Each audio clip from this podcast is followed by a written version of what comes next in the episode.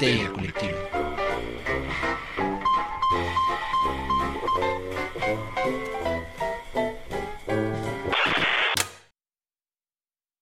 Esto es Histeria Colectiva, el programa donde Fernando Santamaría, el Dr. Braham, Ricardo Medina se sientan alrededor del círculo de invocación para abrir la caja de Pandora y volarse la tapa de los sesos platicando sobre ficción, magia, ocultismo, casos supernaturales, literatura y todo lo que tenga que ver con la cultura del horror. Buenos días, buenas tardes, buenas noches, donde sea que se encuentren, a la hora que se encuentren escuchando o viendo esto, muchas, muchas gracias por conectarse y dedicar un ancho de banda para llevar todo el terror a sus oídos. Y pues nada, ¡Feliz Navidad! Ahí viene la gran calabaza, Charlie Brown. Estamos muy contentos aquí porque la Navidad ya llegó, amigos. Sí, cuéntenos, váyanos contando en la caja de comentarios qué le pidieron a la gran calabaza o qué le van a pedir y qué esperan que les traigan. Sean todos bienvenidos, cadáveres pútridos y banshees descarnadas, a el piso 666 de Evil Inc., porque hoy estamos de fiesta y pues voy a presentar a la mesa riñoña y de lujo que me acompaña esta noche. A mi izquierda, el hombre, el mito, la leyenda, el doctor Braham. Doctor, ¿cómo está? Estoy muy bien, pregúntame cómo. Pero en general es un día en el que somos muy felices porque esta es nuestra verdadera Navidad. Todas las demás fiestas palidecen ante la grandeza del Samhain, del Día de Muertos, de la Noche de Brujas, Día de los Muertos. Día de Muertos. Porque no hay artículos en el inglés al parecer. Doctor, ¿de qué viene disfrazado? Porque todos venimos disfrazados Ah, hoy. Pues bueno, miren, yo soy de la idea que los disfraces son para implementar espontaneidad. Así Excelente. que dije, ¿qué disfraz me encuentro que no es el de Thor gordo fracasado? Y se me ocurrió la variante de la TVA de la serie de Loki. Así que fui y me compré con apoyo del Fondo de Historia Colectiva para Niños Pobres Hicimos un teletón para el doctor. un overall y me puse las siglas de la TVA. Así que voy a dar aquí pasito, pasito. Suave, Eh, suavecito. Eh, eh, eh. Doctor, vuelta, sí, con todo. eh. El buen doctor bailando. Y Variante. Es el doctor variante que sí le gusta bailar, porque al doctor verdadero no le gusta bailar. Es muy cierto. Excelente, muy doctor. cierto. Gran disfraz. Y es un. Como decía Erin en el en vivo de Instagram que tuvimos hace un rato, el buen cosplay es aquel cosplay que se hace con creatividad y bajo presupuesto. Obviamente hay grandes cosplays cari- carísimos. Pero si ustedes tienen con qué armarse un trajecito así, o sea, al doctor no le salen más de 400 pesos, ¿eh? Entonces, se pueden hacer un muy buen disfraz. Y continuamos con esta mesa de lujo al lado de Satanás, porque Satanás es suavecito, tomándose una botella de pepí de oso, la barba más tupida, más naranja, más Ed Sheeran, y el poniente de la Ciudad de México, Ricardo Medina. Ricardo, ¿cómo estás? Amigos, estimados amigos que me extrañaron, que me pidieron, que me rogan, ya estoy aquí y ya no me voy. Es otro año de histeria colectiva en Halloween y estoy muy feliz. Y así, ya pasó todo un año. Un año, güey. Qué bonito, pasó qué bonito. No, estoy muy feliz. Y yo soy, a ver, a ver, va, se me calman. Si querían escuchar mi voz así como la están escuchando, así rasposa, no podía salir yo con mi máscara de Michael Myers, que está aquí presente. Entonces decidí darle un pequeño giro, me pinté la barba de naranja, porque cuando abre la película de Halloween hay una calabacita, entonces soy esa calabacita, pero soy Michael Myers, pero soy eh, las dos, la variante de...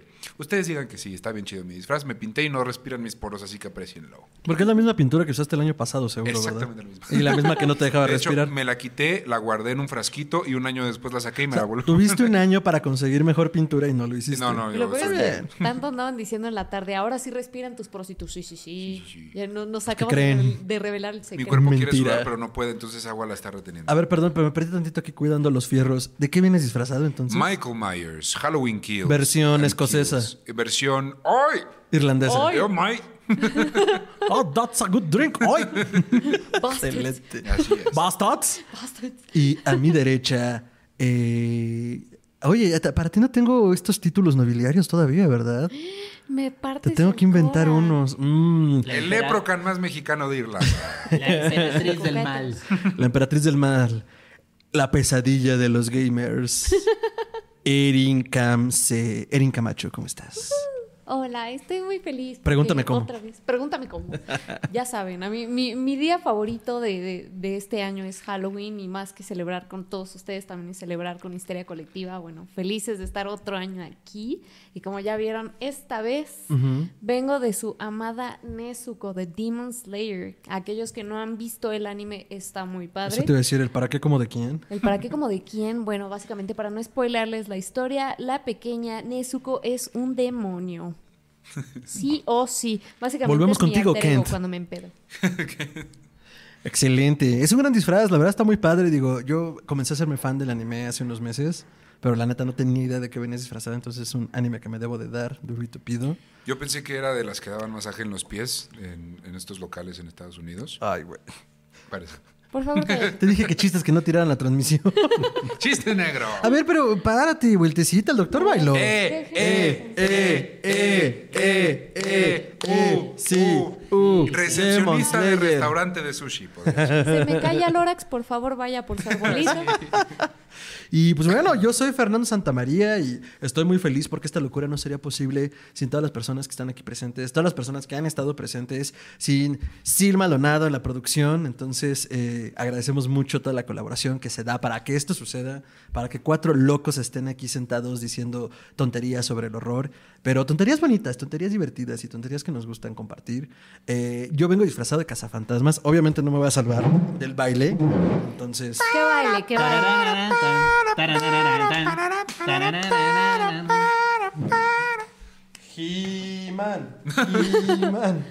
Oye, yo Gran quiero chiste de la aprovechar segunda. rapidísimo porque sé que Ismael nos está viendo ahorita. Ah, yo hola. Hola, Ismael. Y le queremos mandar un saludo a nuestro amigo de Leyenda Urbana, Ismael.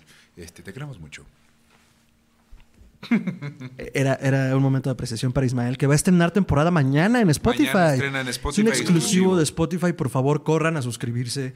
Sí. Corran a escuchar los episodios anteriores. No tienen reparo, no tienen. O sea, es una brutalidad. Sí. No por nada, son estos, pues es un exclusivo ahora de Spotify. Entonces, Ismael, estamos muy contentos de que él haya llegado hasta allí. Y pues con mucho gusto vamos a seguir escuchándote en la Casa Verde de Spotify. Y pues ya saben, también vayan a suscribirse a su canal de YouTube. Y pues aquí estamos entonces ya puestísimos En para vivo. este en vivo. Nos estamos viendo las caras. Cabe señalar que estamos este, vacunados. Es correcto. Eso fue importante para que estas cosas pudieran seguir sucediendo. Y pues bueno, eh, vamos, en realidad esta idea, la idea de este en vivo era hacer una fogata de historias de terror. Pero la verdad es que también vamos a hablar de un montón de cosas que nos encantan de horror y pues nos pueden ir compartiendo sus experiencias y opiniones y comentarios de lo que vayamos hablando en la caja de comentarios. Ya tenemos superchats, ya tenemos stickers.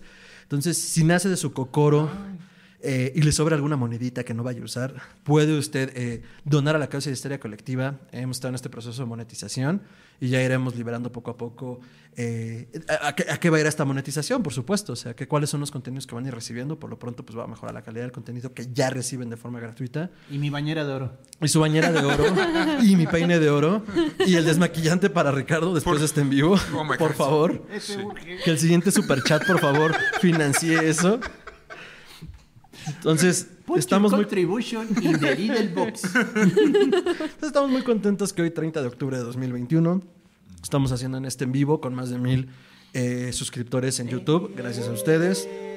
Casi 5 mil en Spotify. Estamos a horas, días de que eso suceda. Y entonces, pues es gracias a ustedes. Esto sigue sucediendo por ustedes. Yo no me voy a cansar de repetírselos porque si ustedes no nos oyeran, si ustedes no les interesara, esto habría cerrado la cortina desde hace mucho tiempo. Nos dice eh, César Guevara Chávez en los comentarios. Saludos, saluditos. Eh, dice producción, qué guapo es Sheran Panda. Panda Sheran. Eh, y dice el querido Ismael eh, de Leyenda Urbana, saludos amigos, me hubiera gustado acompañarlos, pero tuvo cosas que hacer este fin. Seguro gran contenido, porque él siempre está de vacaciones y haciendo contenido y eso me encanta. Qué envidia. ¿no? Pásala cool y un abrazo, un abrazo Ismael. Este, también te queremos mucho. Rubén Ruiz nos manda un vasito de agua, supongo que es de alcohol, pero los emojis Es de YouTube no lo permiten. Es- es- recuerda- recuerden Se, pro- hidratarse. se preocupa por nosotros y nos Sí, está sí. mandando un vasito de Sa- agua. salud, Rubén. Salud, salud, Rubén. Qué gusto, muchas gracias. Leticia Hernández dice, aquí estoy, aquí estamos. Excelente. Muchas gracias, Leticia, están, estando por acá. Pero a mí me gustaría empezar por pensar, por pensar, por discutir. También por Ay, pensar. también por pensar sería buena idea. Eh, yo quiero darle entrada a los slashers. porque además hoy vamos a ver uno delicioso en Discord, uno que se burla de sí mismo porque tuvo el efecto eh, Wes Craven en Scream, ya llegaremos a eso. Pero quiero empezar por los slashers favoritos de ustedes. Doctor, Pues la verdad, el mejor slasher que yo recuerdo de mi infancia es Pesadilla en la calle del infierno. Digo, hubo películas de Mello que sí me dejaron más asustado, pero si hablamos del género slasher, este Freddy Krueger es mi slasher favorito.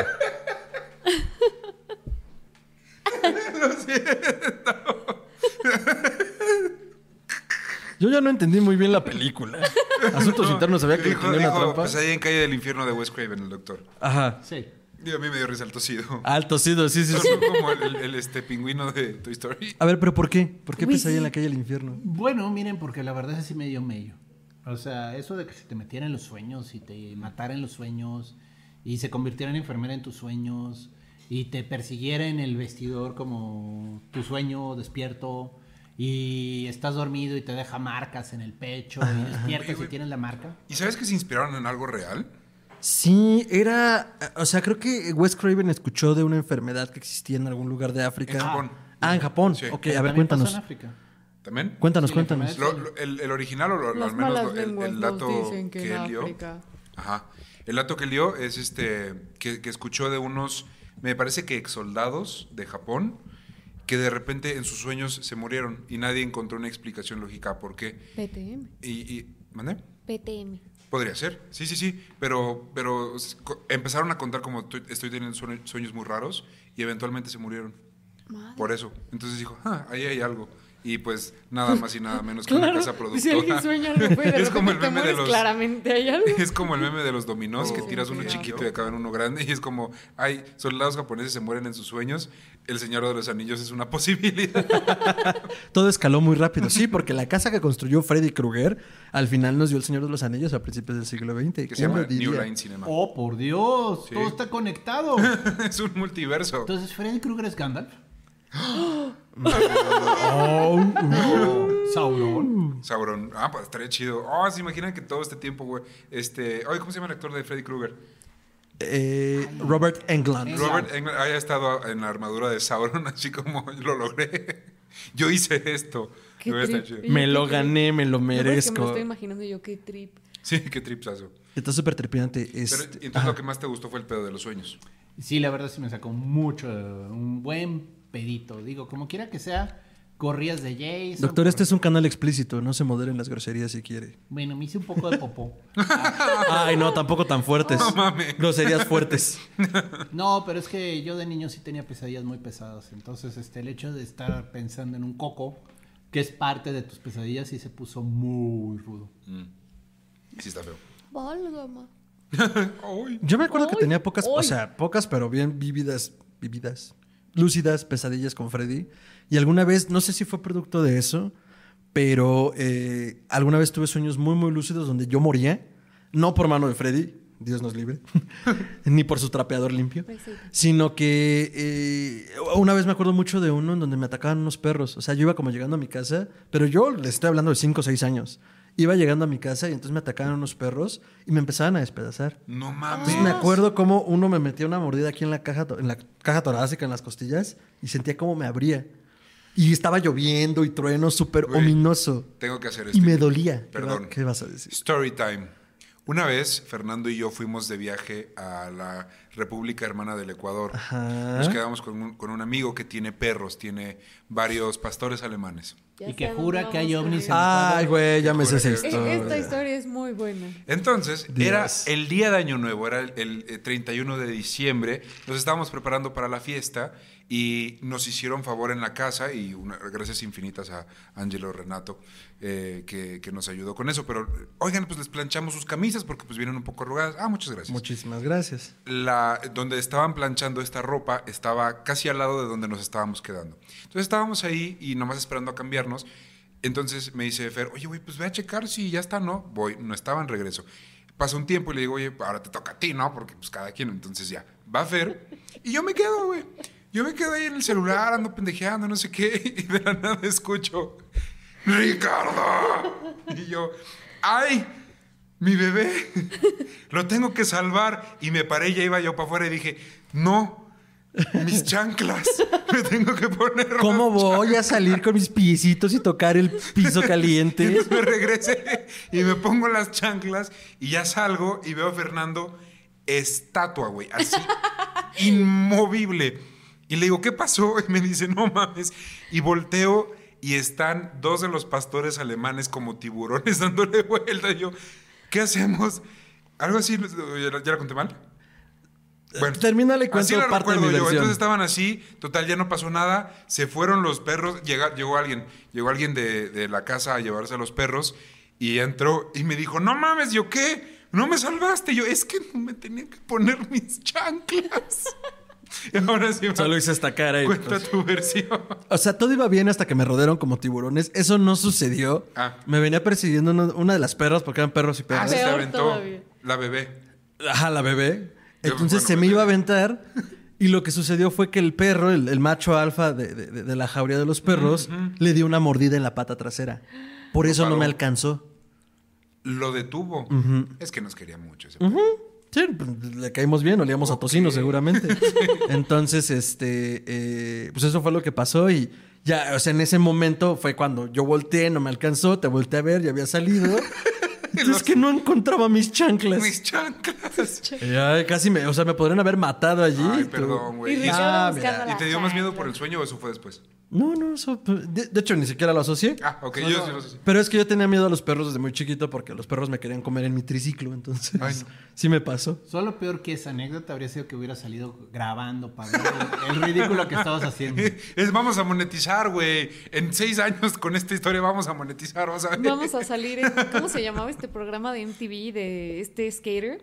Que ponía videos así súper chistosos y los catalogaba. Ay, Ay, sí, sí, sí. No, no, no. con- no, ese es No. Bueno, Bueno, Bueno, eh, pero Bueno, ahí no hubiera importa. salido, mira, ahí, Vale, ahí vale. se hubiera monetizado tu video. Viral, Sí. hubiera dicho, Sí, sí, este sí. mono lo estaban rodeando dos perros y el otro andaba chillando por sus chanclas. Vamos a ver el video.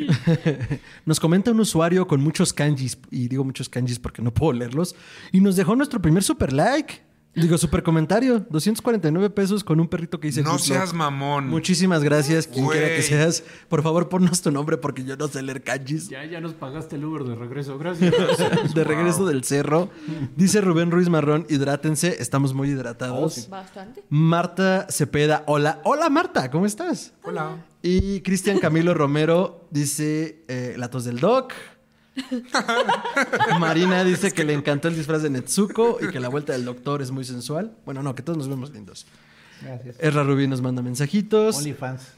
Nos dice este usuario con kanjis, este Freddy Krueger es Sauron, reúnense en equipos de tres y discutan. Tienen que entregar sus conclusiones al final, ¿eh? va a haber examen. Digo, también tenía pinchos en el guante.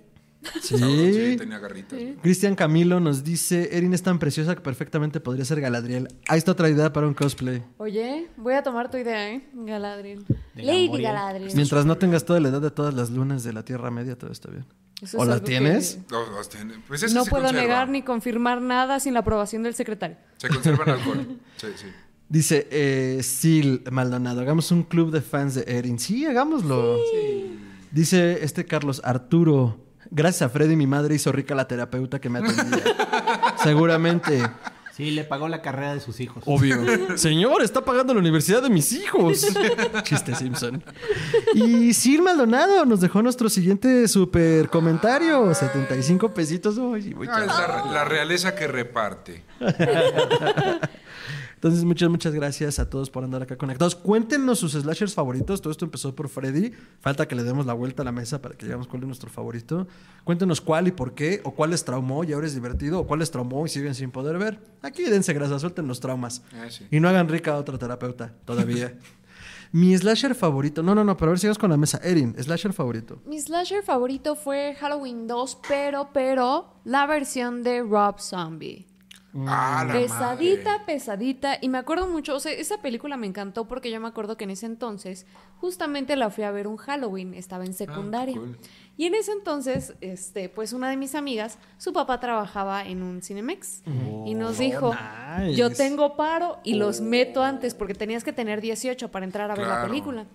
Y nos dijo, les hago paro y los meto antes de que entren todos a la función. No tienen una idea. Nosotros con las palomitas así, Pedrito sola, palomota, refrescote. Saludos a nuestro amigo personal Pedro Sola. Saluditos. Entramos.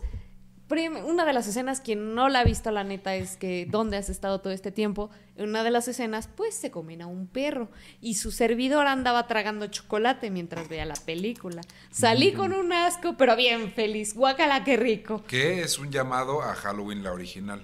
No, me encantó, me encantó. O sea, sí es un poquito más pesada que las otras porque es más explícita y el tipo de kill es más gore. Sí, Rob Zombie Y es- Rob Zombie le hace. bueno, digo, me gustaron, pero yo creo que ahí sí ya vuelve a Michael Myers casi una fuerza de la naturaleza. Yo creo que de ahí se toma esta parte, eh, sin spoiler demasiado, The Evil Dies Tonight.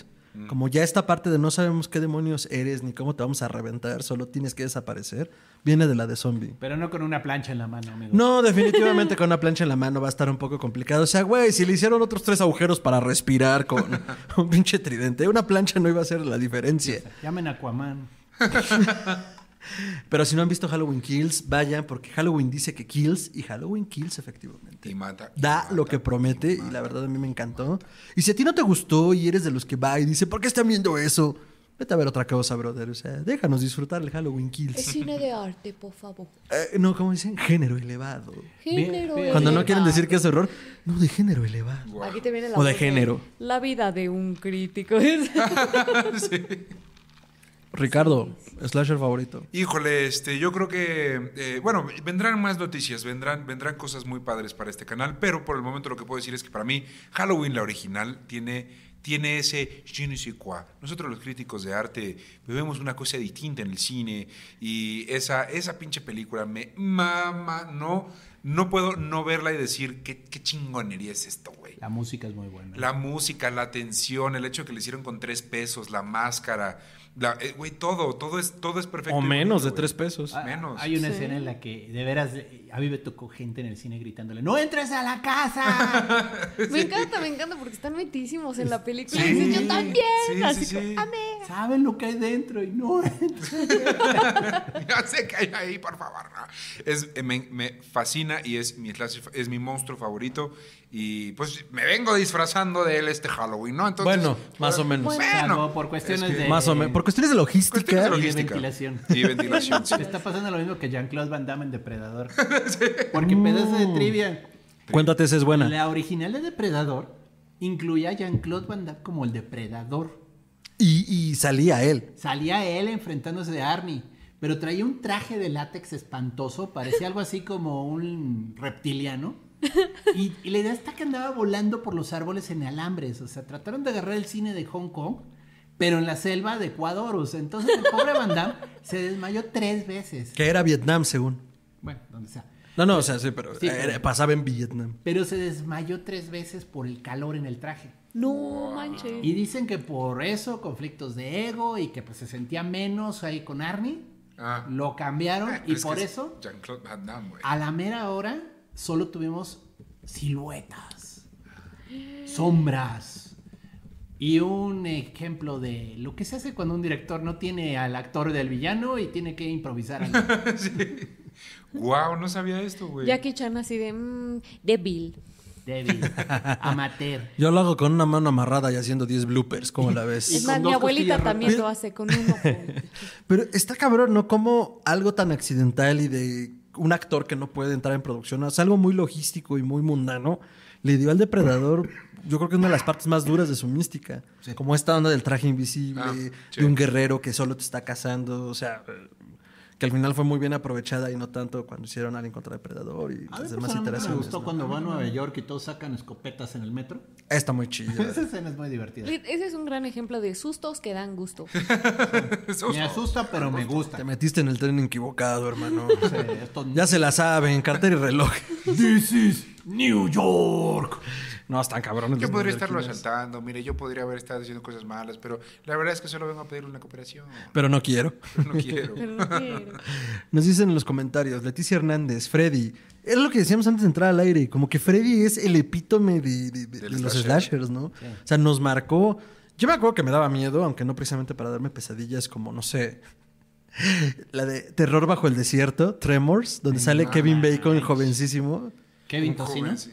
Kevin Bacon sale en, en- Viernes 13, la original, Sí, güey. es un camp counselor, Y ¿no? si nos sigues en TikTok, arroba podcast histeria, sabrás de mi emoción y mi sorpresa cuando vi y dije, ese es Kevin Bacon. Y lo pausé y me tomé cinco minutos para investigar y si es. Sí, entonces, eh, o sea, Terror bajo el desierto a mí me dio un, un terror tremendo de, güey, si ahí sale algo del piso y me come, aunque no vivía en el desierto y bueno, no tenía ningún sentido.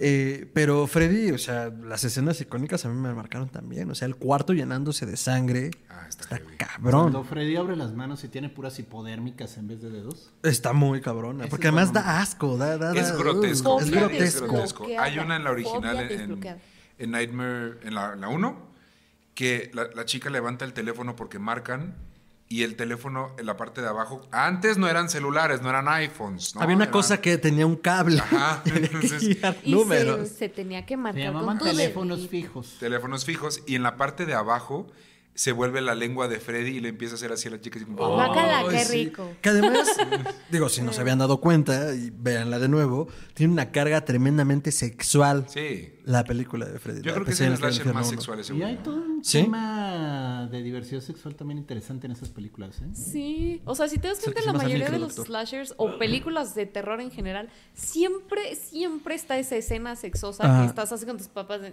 Ah, sí. La, Oh, te juro que toda la demás no es así. En los slashers. Ya te dije que no es porno. Esas y las de Conan. Sí, sí, la bajé Siempre bien. comenzaba con desnudo frontal de chica y... En serio, papá, la película va a comenzar y de veras... va a Se agarran cachetadas o sea, polleras. Va a ser Arnold, más padazos, o sea, discúlpame que la modelo esté bailando. Híjole, lo de va a haber espadazos yo creo que tampoco tranquilizó a tu papá, ¿eh? A ver, pero ¿qué clase de película estás viendo, Gerardo? Güey, discúlpeme, Dino Pero de Laurentiis produciendo, o sea. ¿qué hago?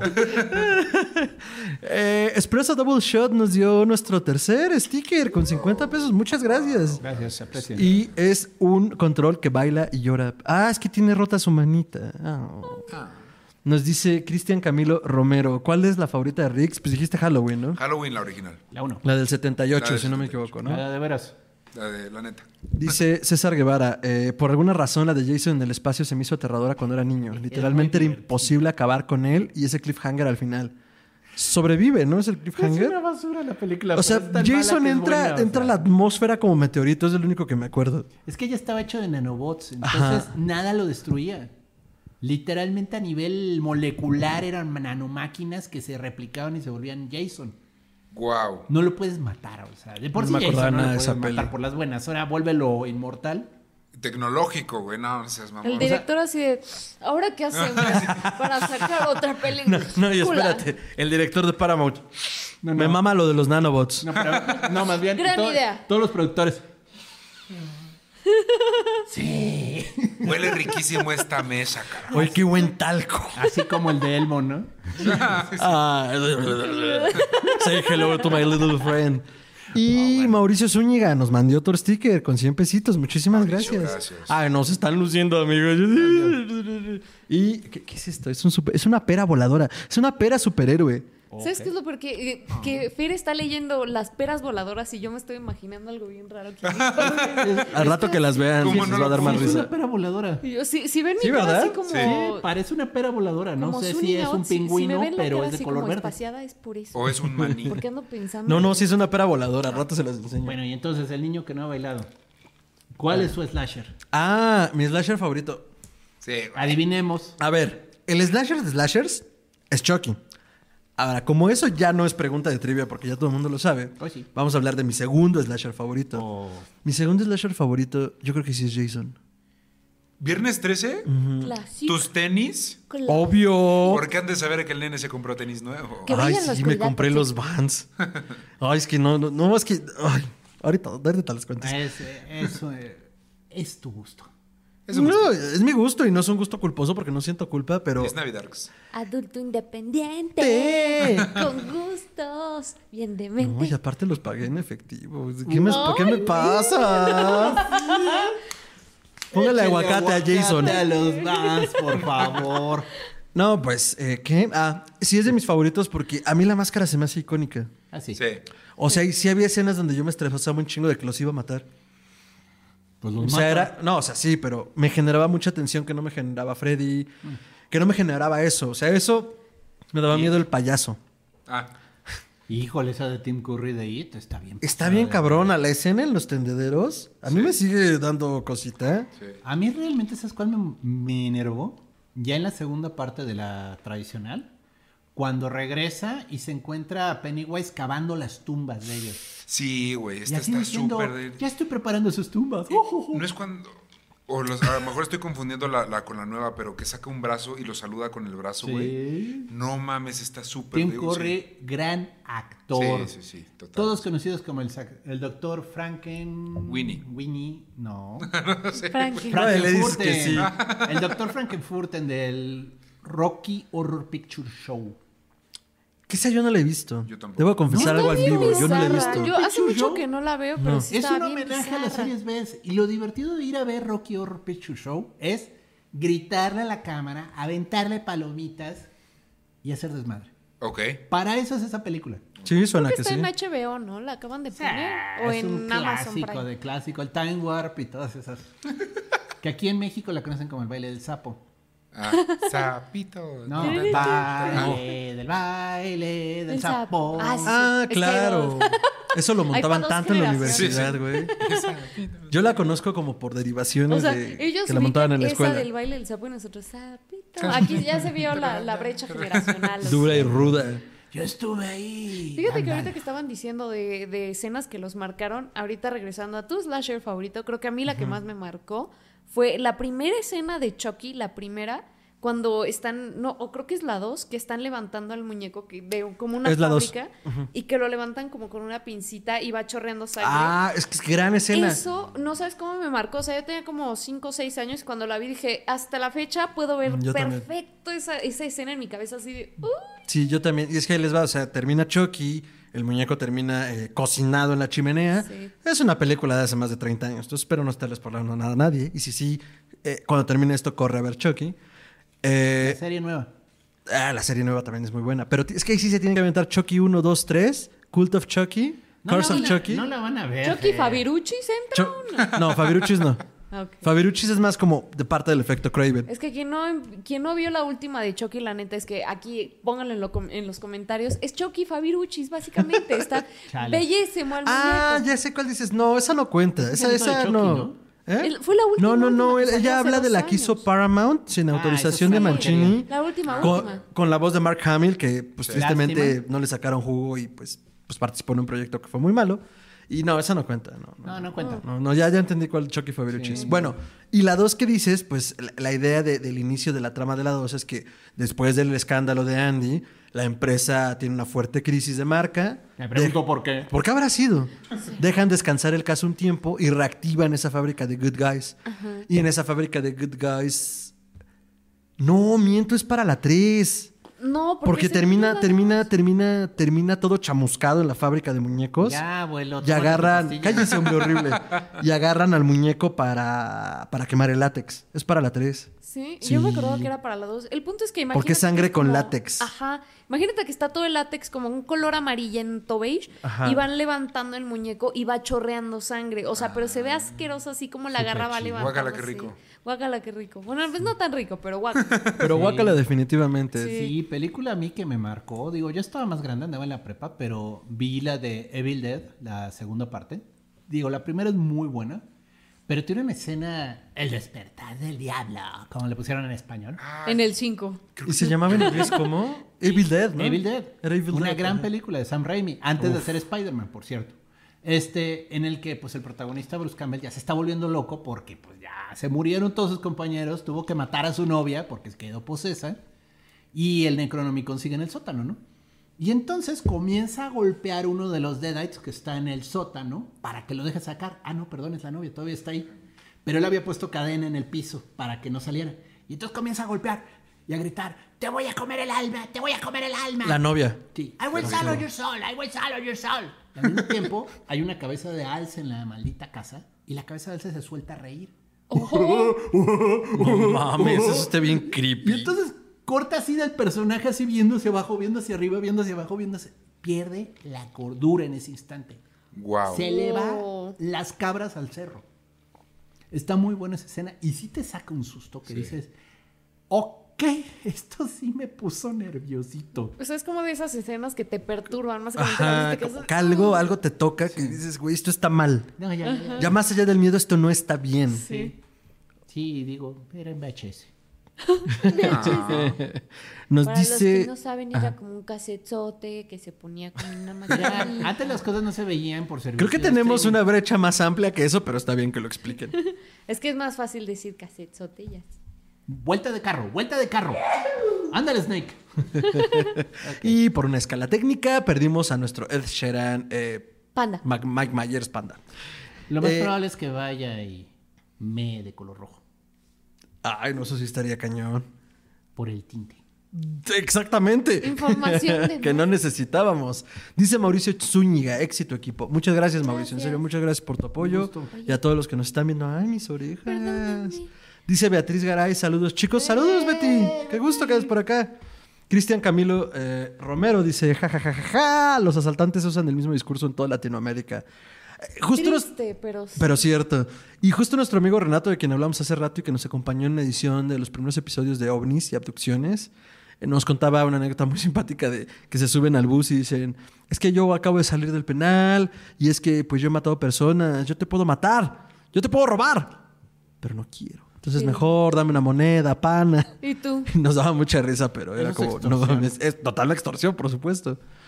Dice Marina Cepeda, Johnny Depp sale en la original de Freddy, ¿sí? Sí, sí, sí, sí, sí.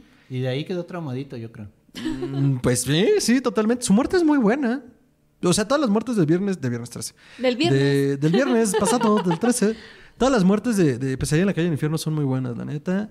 Eh, Mauricio Zúñiga, Jack Frost era absurdamente ridículo, pero de niño me sacó de onda. Había una peli de Jack Frost que era como de terror, ¿no? Sí. Yo nunca la vi, ¿tú la viste? no. ¿Ese vi- Jack Frost vi video. de Christmas? ¿Ese Jack Frost? Ajá, pero hay una peli que hacen de terror. O sea, Jack Sí. Frost mata gente, pero Sí. nunca la vi. Digo, yo vi una, pero videocentros, así de que veías la caja y le decías a tu papá, quiero retar esa. Ajá, y era un pinche. no.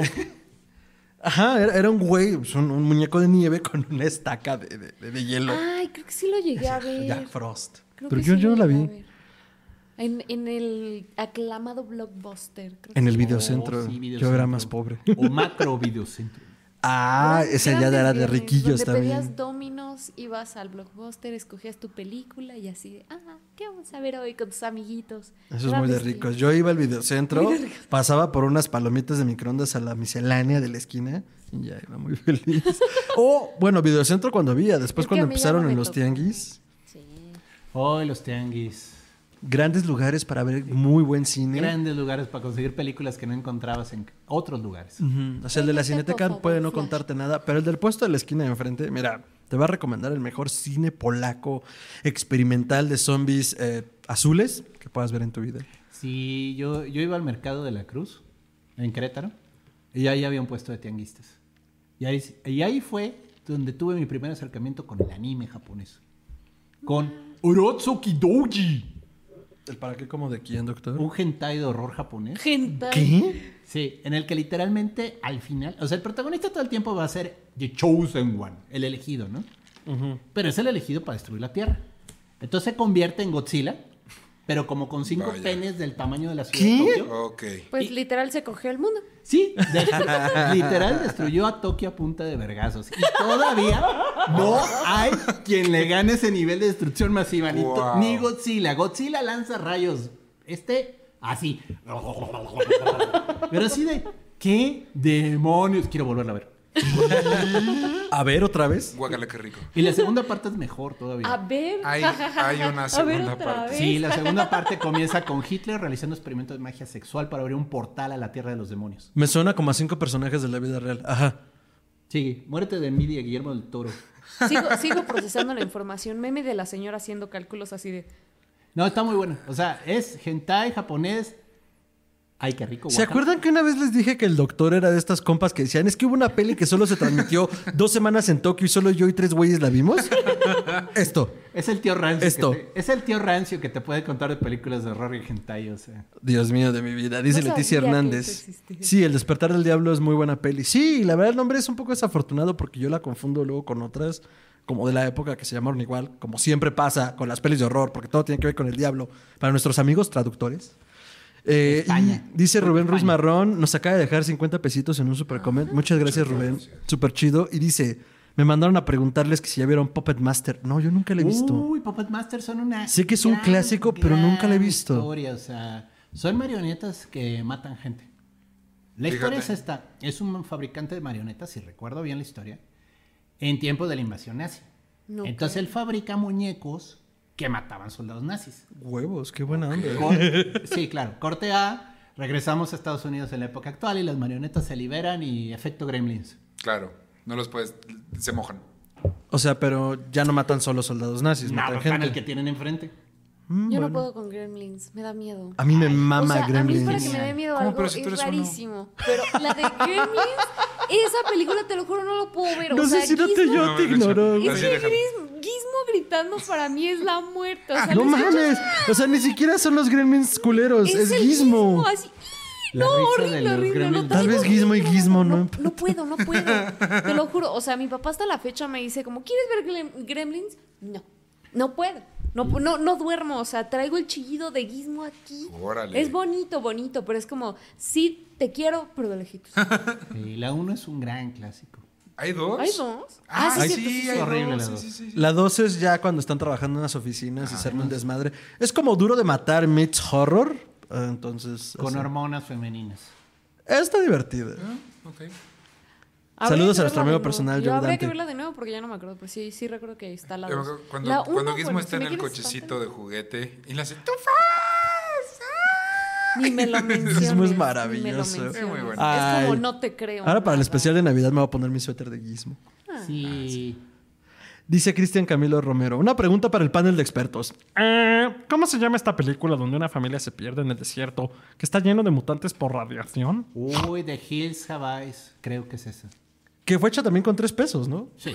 Y luego hicieron una segunda. ¿No parte. fue de Carpenter? Ah, creo que no.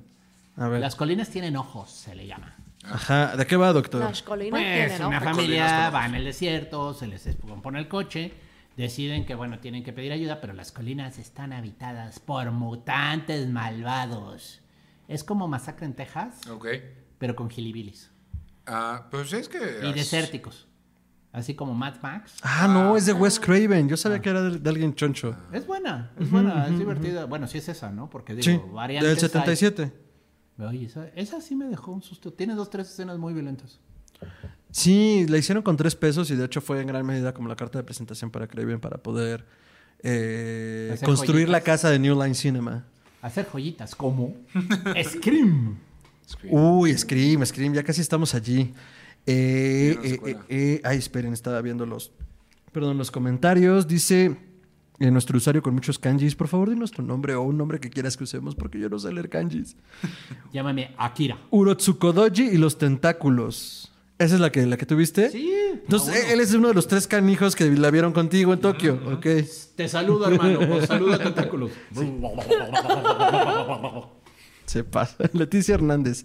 Sí, también me dieron miedo los muñequitos malos. ¿Pero cuáles muñequitos? Dice, jajaja, estaba con mi hermano. Ah, que es más chico que yo por ocho años y pasó una rata que entró de la calle y estábamos viendo esa peli y mi hermano empezó a gritar. Yo le, yo le tengo más miedo a una rata que a los muñequitos.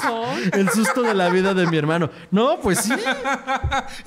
Está viendo una película de ¿alguna amor pasa de matar una rata? Por supuesto que no. Son unos animales bien groseros. Están bien roídos, güey. Están bien, O sea, bien si- corriosos. Si, tienen barrio. te- Tienen barrio. Que la calle te hace duro, güey.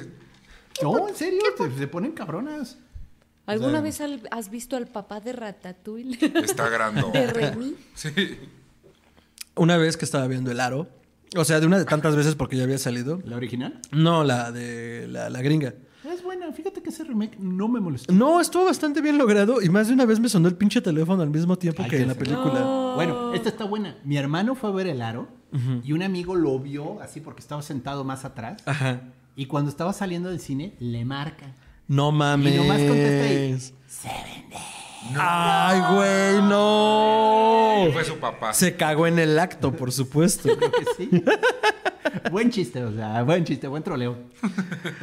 Slashers favoritos, slashers que nos marcaron. Sí, estábamos hablando ahorita de Scream y es que el asunto con el efecto Scream, para quien no lo sepa, cuando los slashers a mediados de los noventas parecía que habían dado ya todo de sí, acabamos de salir también de un poco de la vorágine de Chucky. Eh, que pues la primera fue del 88 dirigida por Tom Holland. No, ese Tom Holland no. Otro Tom Holland. Otro Tom Holland, Ya otro que nos cae mejor. Otro que tiene más brazos que no son de espagueti. Díselo a Timote, ¿eh? Lo de ahora es estar flaco como Timote Chalamet y mi Tom Holland. Y, y Perdón. tener la- la- A mí no me tocan mis tacos de carnitas. Ah. No con los tacos de carnitas. Entonces, ya parecía que se había hecho todo. El género estaba perdiendo mucho vapor. Y Wes Craven dice, oye, si nos reímos de nosotros mismos, Esta es una película donde jugamos con el tropo. donde jugamos del ya tropo. con el tropo, y entonces sale Scream. ¿Cómo va Scream, doctor? Bueno, es una serie de estudiantes que comienzan a hablar precisamente de lo que las películas de horror te dicen que no hay que hacer. O sea, Ajá. nunca estar solo, entrar a la casa. nunca entrar a darte un baño Nunca en la decir, regadera. ¿quién está ahí? ¿sí? Y es muy divertida porque entonces hay un asesino que los comienza a estoquear y ellos se sienten muy inteligentes porque dicen, estamos jugando un juego que sabemos cómo jugar, ¿no? Y sabemos cómo ganar. Pero no. De hecho, tiene un twist al final, no lo voy a revelar. De veras, vale la pena verlo. Porque no te lo esperas y dices, ah, mira, eso explica muchas Ah, cosas. Es muy bueno. o sea, la- de bueno. juega contigo la película de una manera muy original. De hecho, una película que tiene un twist muy parecido, y hay un TikTok que lo explica. eh, Scary Movie. tiene un twist también muy bueno. Déjeme, doctor, ya hice mi gracia. Y entonces, ¿qué pasa con, con Scream en términos de industria? Pues revienta la industria y ahora el horror se vuelve un error, un horror juguetón. Un donde el villano de repente voltea la cámara, guiña el ojo y mata a la persona, ¿no? Y es el, ah, ¿pensaste que le iba a matar? No, no le voy a matar. O sea, comienzan, No a, es esa película que tú creías. ¿no? comienzan a jugar contigo de una manera grosera, vamos a dejarlo así. Pero te, pero te sientes ofendido y a la vez halagado porque dices, vaya, al menos están cambiando la trama, ¿no? Ajá. Me están dando algo, dando algo nuevo, ¿no? Sí, no, reinventó el género y lo. Ahora sí que lo refrescó. Fue una mirada fresca. Y en mi opinión, y en mi opinión, la que vino a cerrar el, el tema de todas estas películas auto Referenciadas. referenciadas fue la cabaña en el bosque de Uh, Ah, es muy antes buena. de hablar de Cabin in the Woods, que no mames, yo la vi yo creo que hace un año, año y medio y no, no, más, como dos años. yo amo esa Pero no la había visto y fue como, no mames, ¿cómo me perdí esta joya? Sa, sa, sa, Está sa, sa, buena.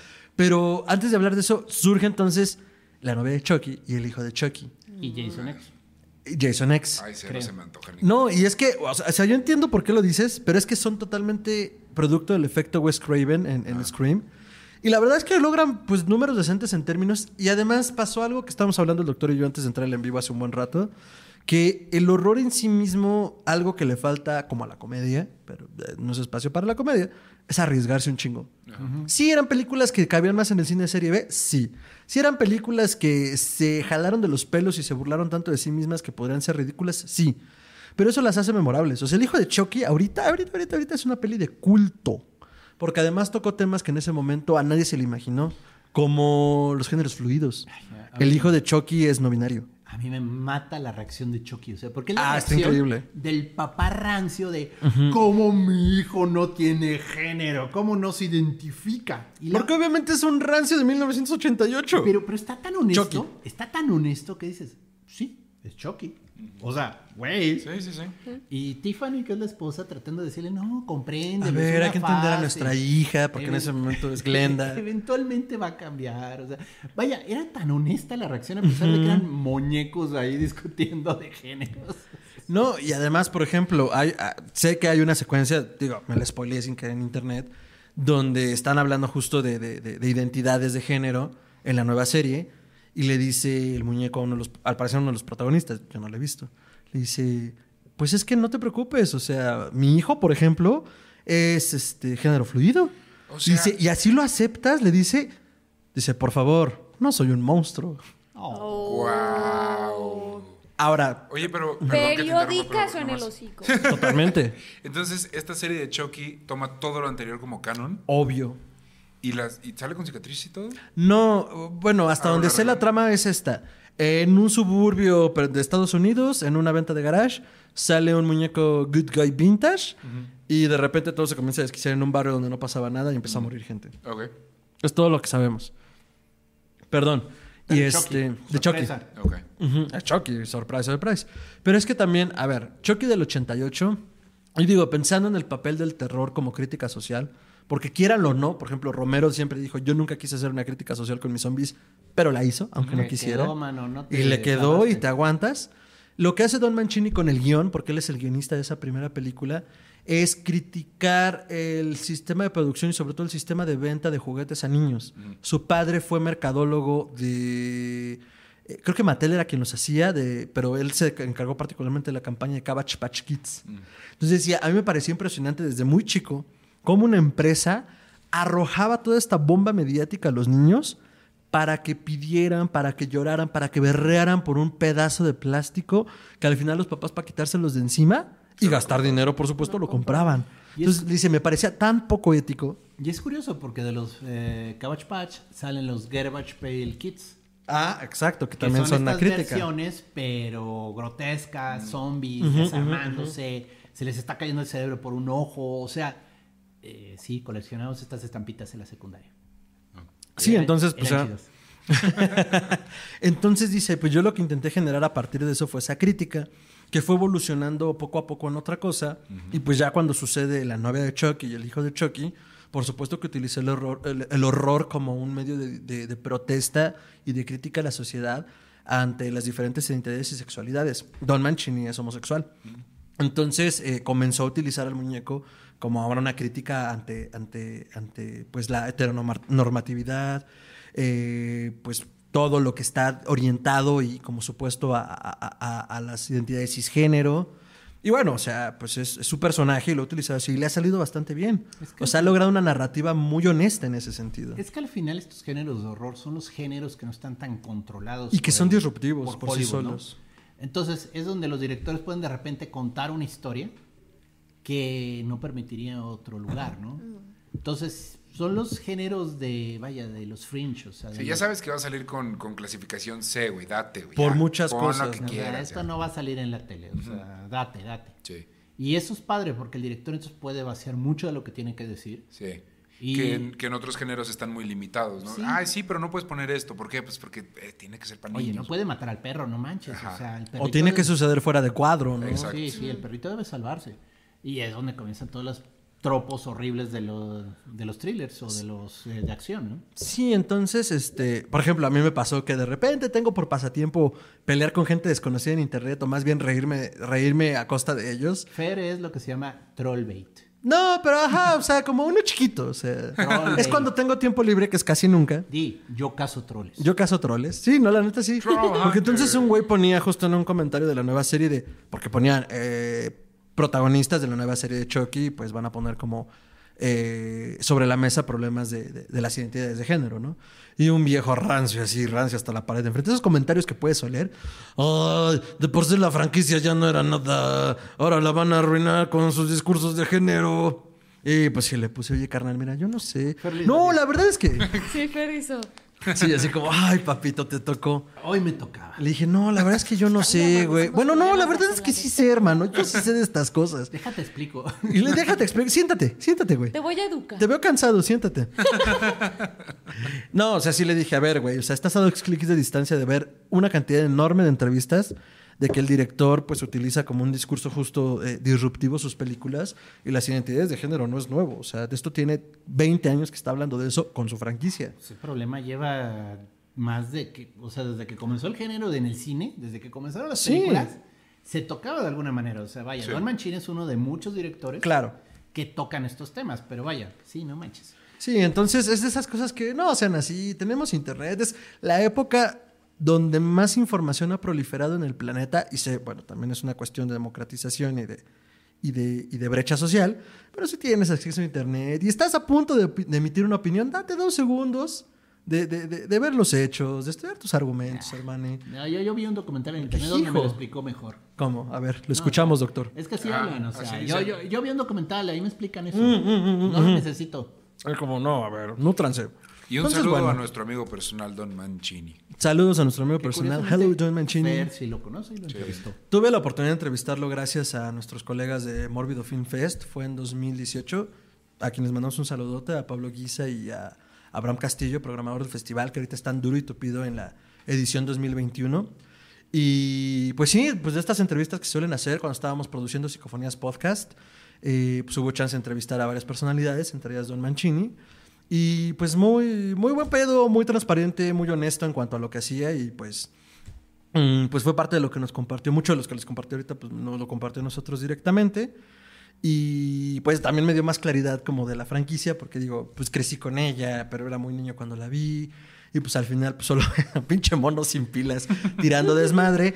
Pero pues como pueden ver, películas que a lo mejor pueden ser como un despepite a la hora de verlas, pues tienen muchas capas, tienen muchos mensajes.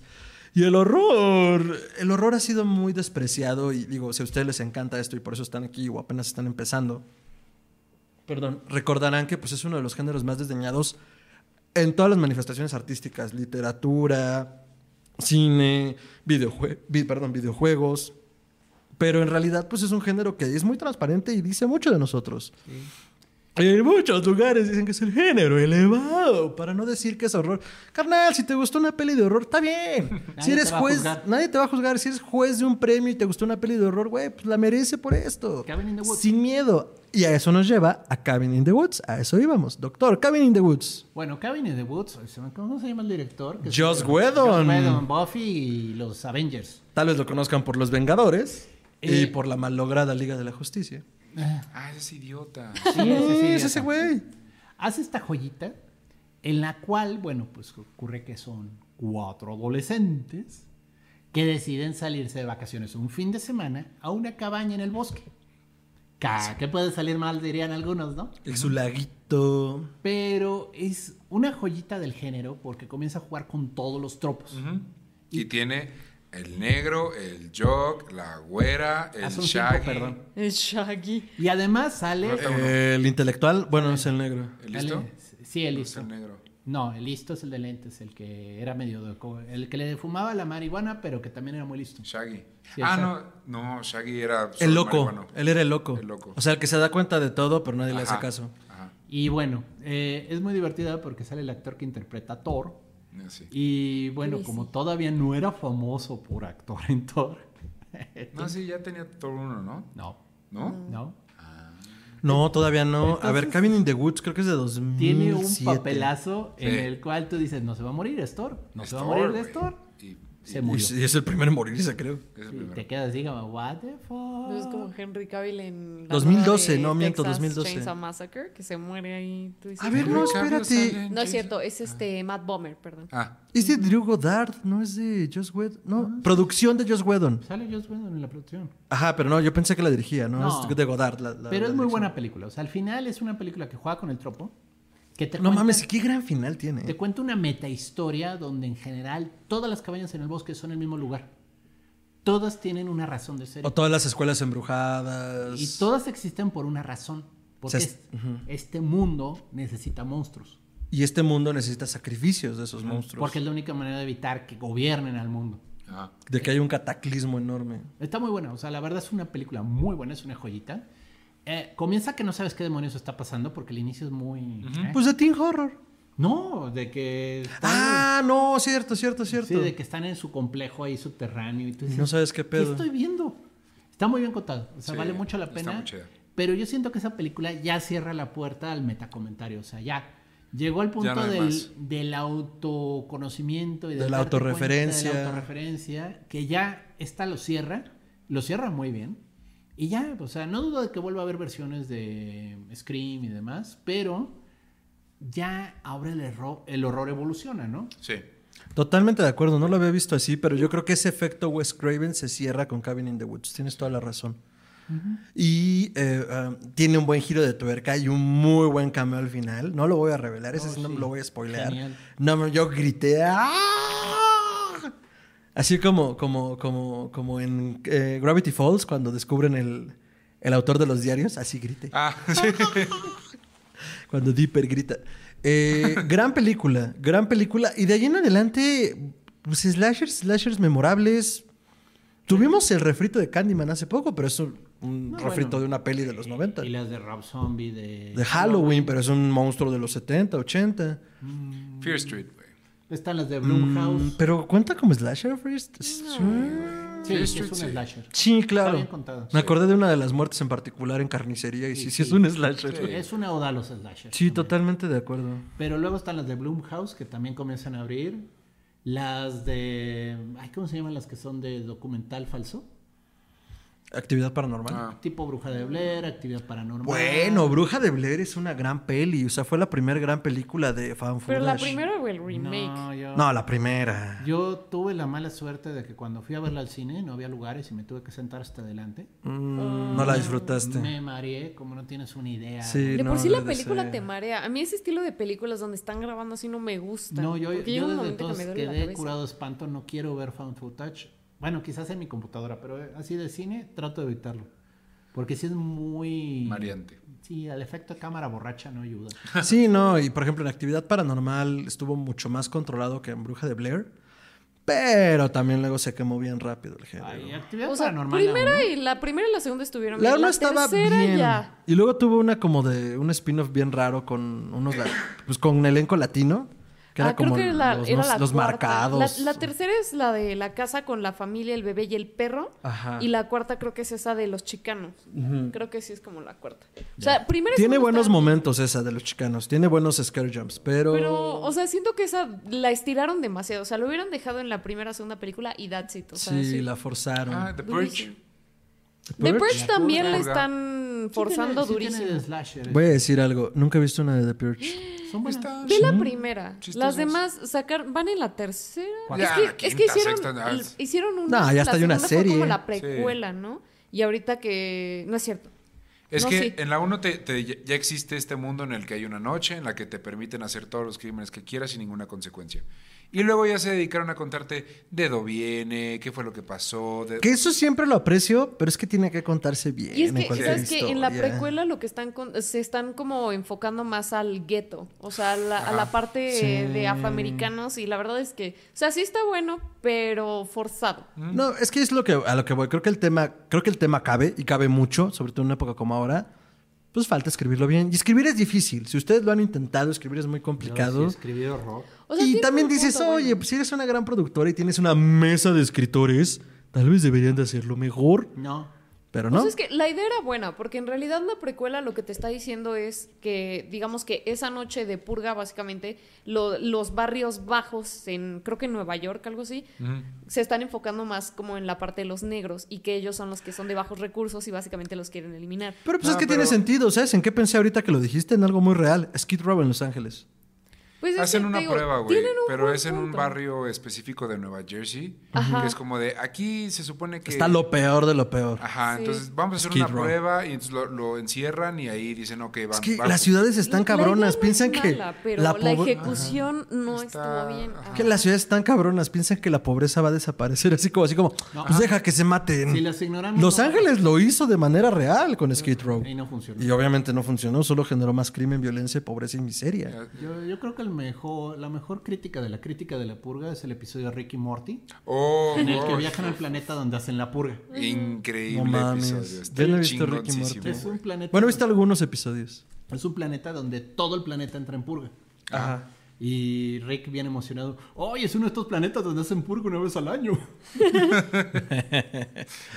Bueno, vamos a pasar a la siguiente parte de nuestro en vivo. Vamos a leer historias que nos mandaron. Va la parte de la fogata. Entonces vamos a empezar de esta manera. Eh, yo voy a empezar leyendo, leyendo la primera. Aquí mis colegas en la mesa tienen su archivo. Entonces eh, vamos a ir de... eh, Bueno, voy a empezar yo y nos vamos a mi izquierda, que es la derecha de ustedes, querida audiencia. Y pues nos vamos a ir leyendo y pues vamos a ir también contando alguna historia que queramos compartirles nosotros. y Entonces... votamos la que nos da más miedo al final. Estaré bien.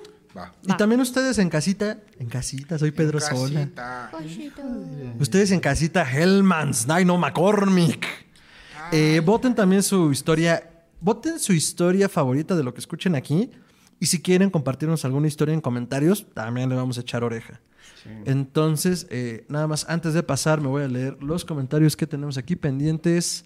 Nos dice mm, mm, mm, Mauricio Zúñiga, creo que estoy medio rancio. Ginger Dead Man también era una peli super jalada y muertes absurdas. Una O sea, yo no la ubico, ¿eh? No la ubico, pero una muy buena del mito del hombre lobo se llamaba Ginger Snaps.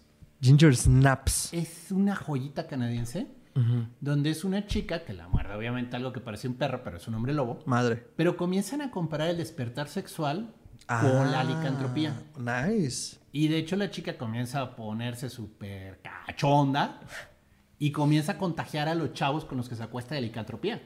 Por tener sexo. Sí, porque con, o sea, el virus de la licantropía también se comparte por el sexo. Órale. Está muy interesante la película, está muy divertida. Hay una escena en la que tiene una cola la pobre y agarra un cuchillo de cocina Se de la de- corta. y se la trata de cortar. Ay, O sea, y verga. la hermana la cacha y dice, "Eh, ¿Qué estás haciendo y qué te está pasando? eso no es normal, ¿verdad? Dice nuestro usuario con kanjis. Yo también le hice eso de llamar por teléfono después de ver el aro a mi mamá. Ay, no se ha llevado, güey. Seguro te desheredaron después de esa llamada. Ah, qué buen chiste. Dice Leticia Hernández. Eres malvado. Pues sí. Eh, oficialmente me chanclearon, pero valió la pena. Bueno, sin arrepentirse de nada, sin miedo. Ahí el problema de hacerle las bromas a las jefitas es que son las que luego preparan el desayuno en la mañana. Y pues las que le pueden poner veneno o no ponerle sal. Tú O decides. sea, O no, o no lavarte la ropa y echarle pica pica. Tú dirás. O, sea, O no lavarte la ropa y que te la laves tú por el resto de tu vida. Lo cual es bastante sano. Sí, o sea, ese es el problema de hacer ofender a la jefita. Dice Leticia Hernández, oye, soy la novia de Chucky. Bueno, fue un intento de disfraz. Ese es un buen disfraz. Oh, sí. La verdad es que el diseño de vestuario de la novia de Chucky es muy, muy bueno. Dice Ari Pichardo, Erin tiene el disfraz más cool. Ah, pinche mandilón, güey. Saludos a nuestro amigo personal, Ari. Miguel Ángel Figueroa, inviten el mezcal. Pues no hay mezcal, pero invita, hermano. No hay mezcal. Se antoja, sí se antoja. Hay tequila. Hay tequila y agua loca porque Erin es la maestra de la Recomiéndanos. agua Sí, no saben la pócima que prepara, no están para saberlo. Debería ser un tutorial de TikTok. Ni yo para de- contarlo, pero Erin y yo nos conocimos con una pócima mágica de mezcal de, mezcal de aguas locas. Aguas locas. ¿Y qué, qué será? ¿Tres años eso? Sí, más o menos. Más o menos, ¿no? cuatro Pues tiene tres años y apenas hoy, 30 de octubre de 2021, Mi hígado me me, hizo otra pócima. No, mi hígado lo demandaba desde el día 2. Pero apenas se dignó a hacernos otro caldero de ese brebaje. Es que Uf. era una fecha especial, entonces dije, ahora sí les vamos a dar el gusto y les vamos a hacer el brebaje del diablo. Yo ya ando pedísimo. Yo voy a acabar en Tijuana seguramente. Dice Cristian Camilo Romero. Uy, yo, es, yo vi esa botella de Ricardo y me dio una sed de miedo. ¿Qué botella sacaste, güey? El diablo. Todos lo invitamos a hacerlo en la Feria del Libro del Zócalo de la Ciudad de México y nos negó ese placer. Es que el chiste es que el chiste no se repite. Es correcto. Mm. Ya estoy como el Bart cuando era el niño yo no fui, o sea... Haz tu gracia. ¿no? Sí, bueno, buen punto, buen punto. Haz tu gracia. Haz lo tuyo. Haz lo tuyo, sí, a huevo. Ricardo, ¿qué botella sacaste? Dice aquí Cristian Camilo. porque es escondido. Ah, nada más, si no. Ah, doctor, ya le sirvieron Sí, más pócima. Sí, estás tranquilo. ¿Qué Aquí estamos cubiertos. Muy bien, entonces empezamos con. ¿Eh? No, no, voy, voy, voy. Empezamos a leer y ahorita que me acabe la pócima tú. mágica. Entonces empiezo yo. Dice David eh, DM de San Luis Potosí. David Eh, Dungeon Master. Y si estás acá, David, por favor, manda un saludote que ya vamos a leer tu historia. Mi historia pasó cuando tenía seis años. Soy de San Luis Potosí y vivía en una colonia frente a las vías del tren. Uy, sí, sí pasa el tren allí. Una vez esperando a mis papás, asomado a la ventana, eran aproximadamente las seis de la tarde. Yo y mi hermana mayor vimos pasar una carreta, una carreta arriba de la vía en plena luz de El día. el día. Lo que iba en la carreta era parecido como el diablo. ¿Como quién, doctor? ¿Cómo quién? Ah, maldición. Que aparece en las cartas de Lotería Mexicana. Ah, mira. ¡El diablito! El- ah, entonces el diablito. Cuanto, cuento eso porque pasado el tiempo yo era un niño algo renegado. Me enojaba mucho con mi papá específicamente. Siempre peleábamos y me obligaba a ayudarle en el trabajo. Cuidar a mis hermanos, exigía buenas notas. Yo me sentía muy oprimido observando y pues era un niño incomprendido. Pero pues ahora me causa algo de gracia. En alguna ocasión, en una ocasión me molesté tanto que pedí morir.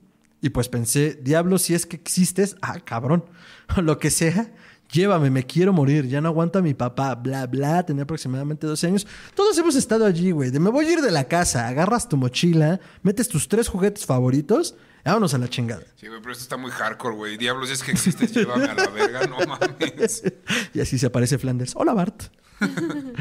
Mm, mm, mm, Ay, perdón, me quedé. Ah, a los pocos días, la primera vez que lo escuché, yo estaba dormido en la madrugada. Abrí los ojos y pues noté de lo más casual. eh, me dio mucha sed. Todo esto lo estoy leyendo literal, amigos. Pero me quedé acostado y empecé a oír a lo lejos un ruido muy raro. Parecido a una botella de plástico vacía que es arrastrada por el viento, pero poco a poco se oía más fuerte. Cuando me di cuenta, se oía frente a mí, frente a mi cuarto, perdón. Y eran los cascos de un caballo. Y claramente se oían unas ruedas de madera. O sea, otra vez la carreta. Ay, Huévolas. Yo lo tomé algo normal en ese entonces. En ese entonces había carretones que recolectaban basura y creía que era uno. Ah, esos eran un clásico de la periferia. Bueno, aquí en la ciudad, periferia. Pero pasó todos los días a partir de ahí. Y si algo, pa- si algo no pasa en ninguna ciudad, güey, que pasen por la basura a diario. Pinche vecino malacopa, güey. Le estaba diciendo. Los papás. O los papás. ¿Nunca pensaste, David, si era tu papá? A lo mejor. Tenía un reloj. No, no mames. Tenía un reloj frente a mi cama.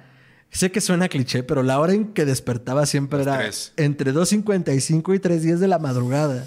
Sí. No, esto ya se puso mero. The Witching Hour. El problema no era que pasara, sino que yo la veía entre sueños. Y cuando despertaba, justo pasaba fuera de mi cuarto.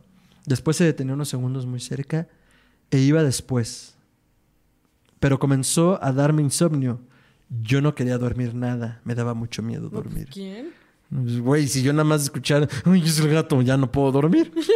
No, güey, si una pinche carreta y me acuerdo que allí iba el diablo. Tenía pesadillas muy reales en las que soñaba que algo muy oscuro me absorbía desde mi ventana y me quitaba el aliento.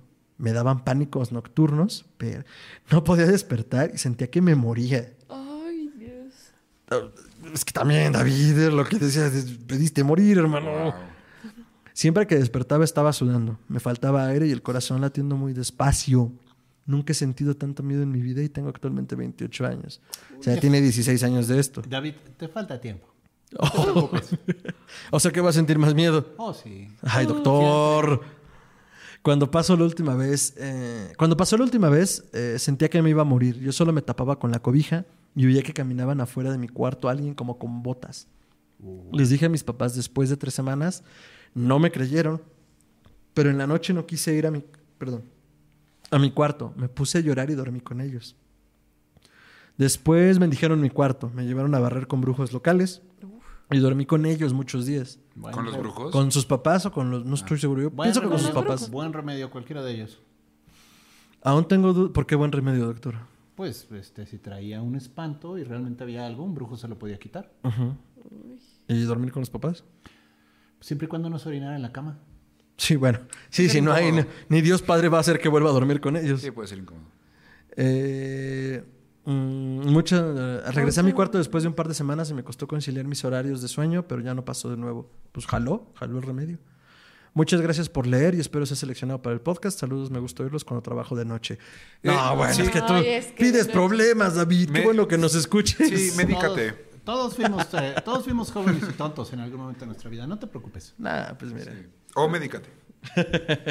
O escúchanos y bebe algo fuerte en las noches. Un abrazo y gracias de nuevo. Abrazo, David. Muchísimas gracias por solución, compartir. Trabaja de velador en un turno de la noche y duerme de día. Y hazlo, hazlo tu compa.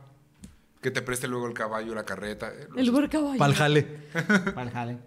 Excelente. Pues esa es la historia de David. Estuvo buena. Nice. Muy buena, muy O buena. sea, tiene, gracias. tiene tropos clásicos, pero es que es que a todos nos ha pasado esas cosas que dices, güey, Es que lo voy lo- a contar y no me van a creer. Es que lo clásico de algún lado sale. Claro, o sea, las historias que hemos contado de slashers o tropos que hemos hablado a lo largo de casi dos años de programa, pues nacen de nuestros temores. Digo, ya lo hablamos al principio, ¿no? O sea, el slasher de Freddy Krueger parte de algo muy real, de una cosa que pasaba en una parte del mundo y pues ahí se hizo una peli. Entonces, es que eso es lo cabrón. O sea, esos ruidos como tan mundanos que dices, carnal, son las 3 de la mañana.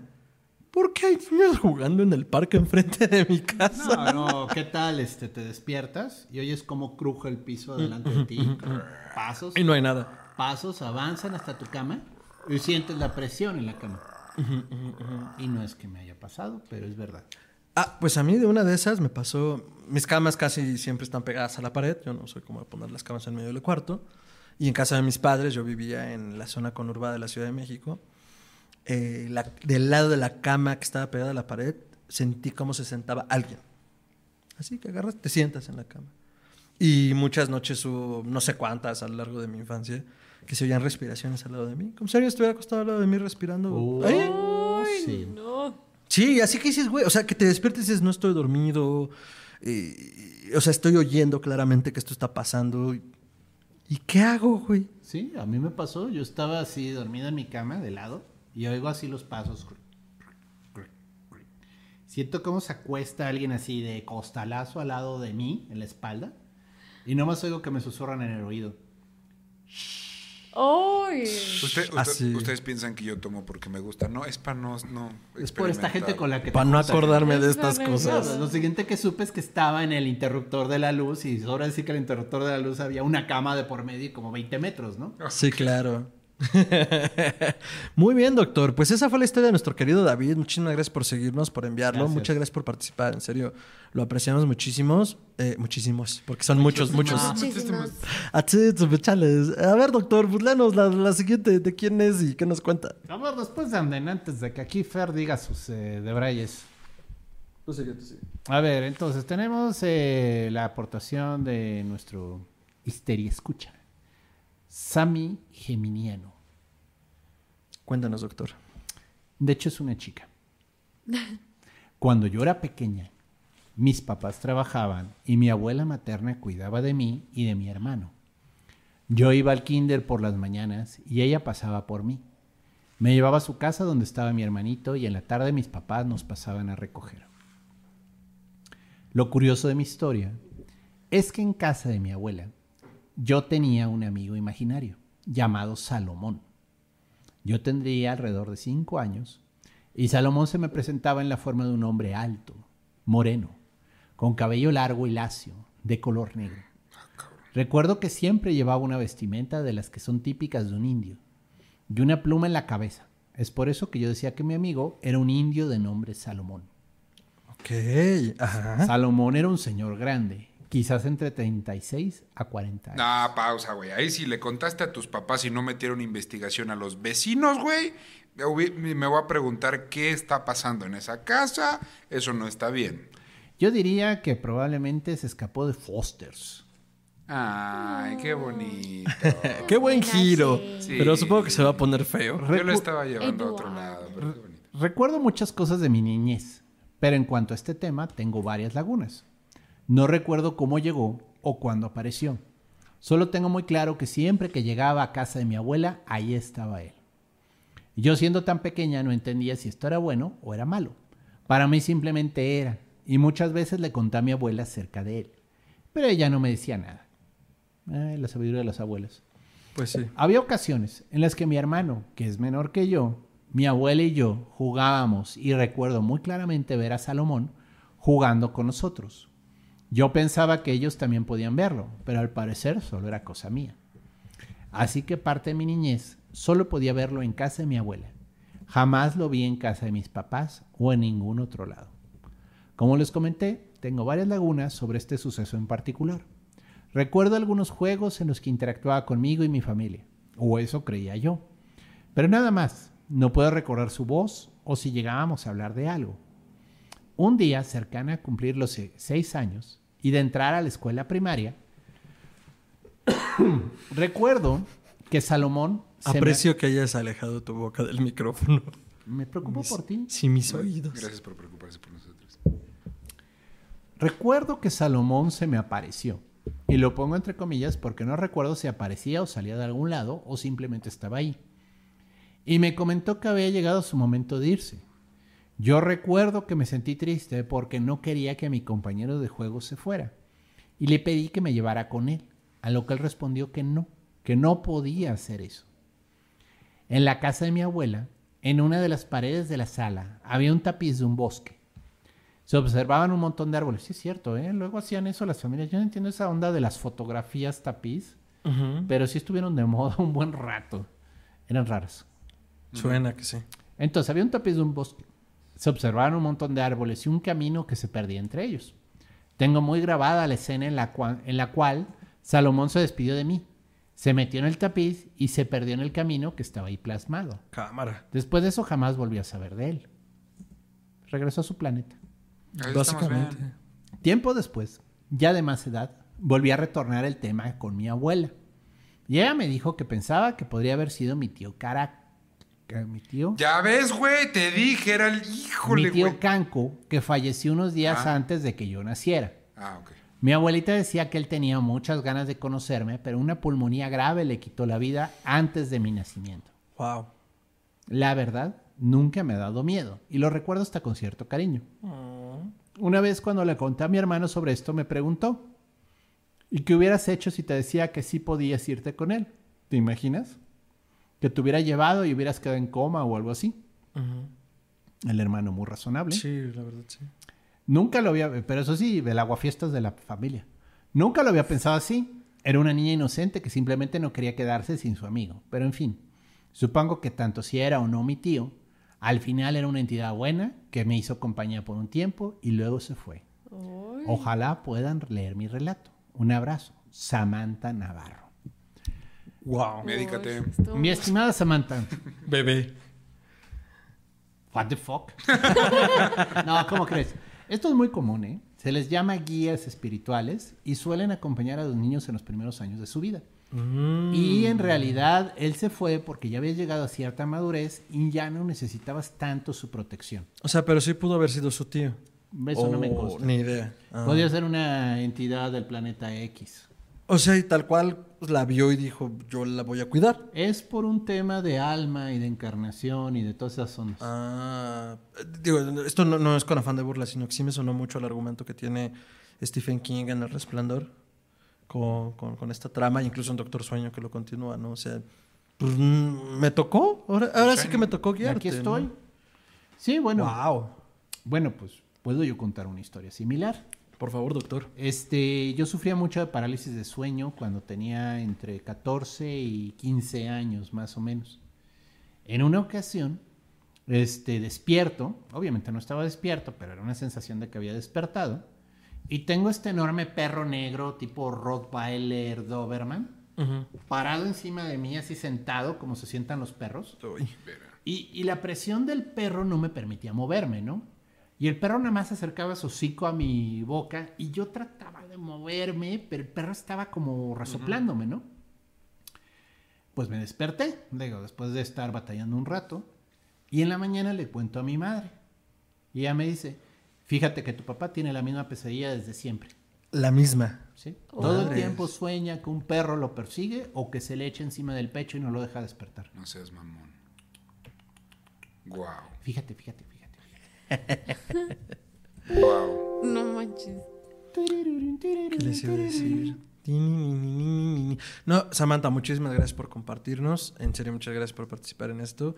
Eh, la verdad es que tenemos un poquito de miedo a veces porque, pues, de repente la gente dice, luego lo mando, no lo mando, o alguien más me lo debe enviar y nadie lo envía. Otro día lo mando. Entonces, este, muchas gracias por compartir sus historias. eh, lo- lo- las leemos con mucho cariño y aprendemos mucho de cómo se vive esto, lo que decíamos, ¿no? Un poco del horror y, y de las vivencias diarias que dices, no me van a creer, güey. O sea, no- ¿para qué le cuento a alguien si me van a decir que no es cierto? Yo ni a mí que me pasó, Es verdad. lo creo demasiado, ¿no?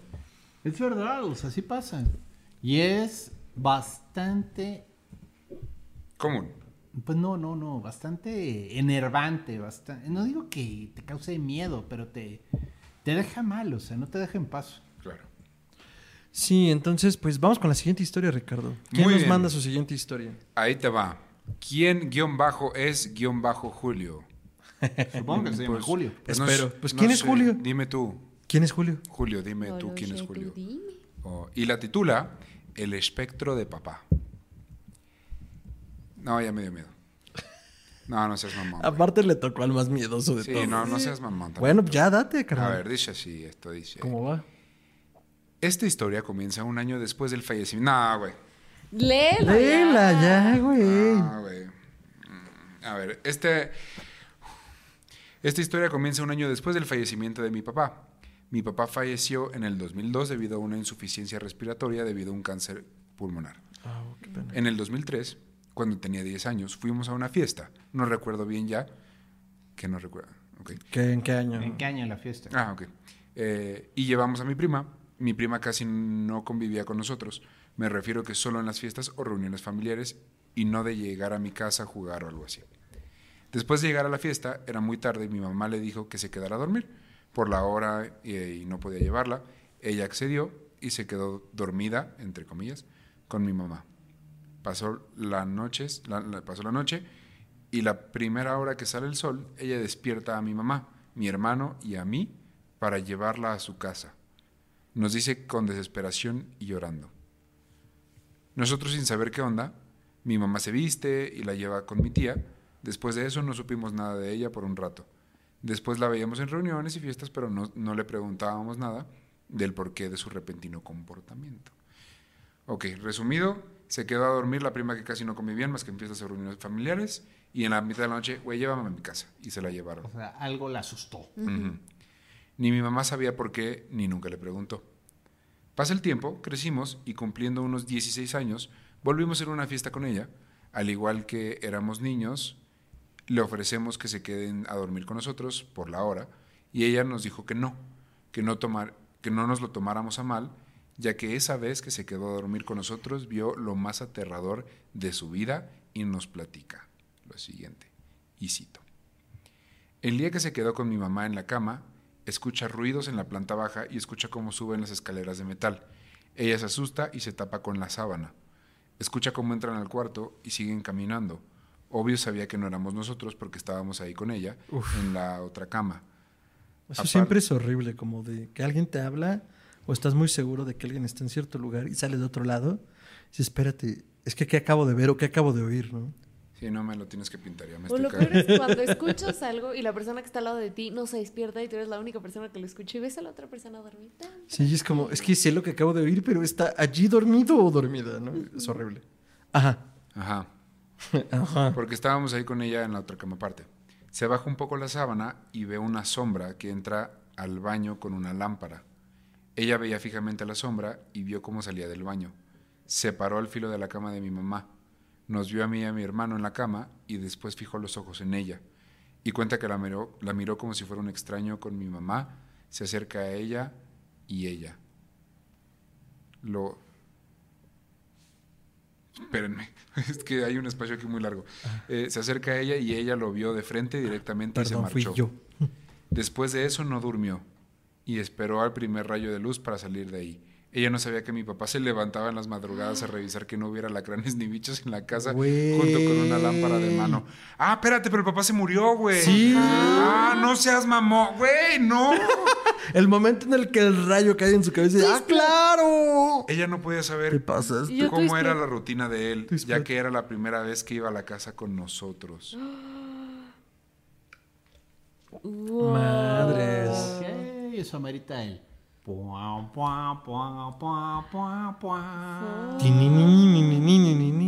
Wow, wow. Buen cuento. Sí estuvo algo denso, ¿eh? Sí, es muy común eso, ¿eh?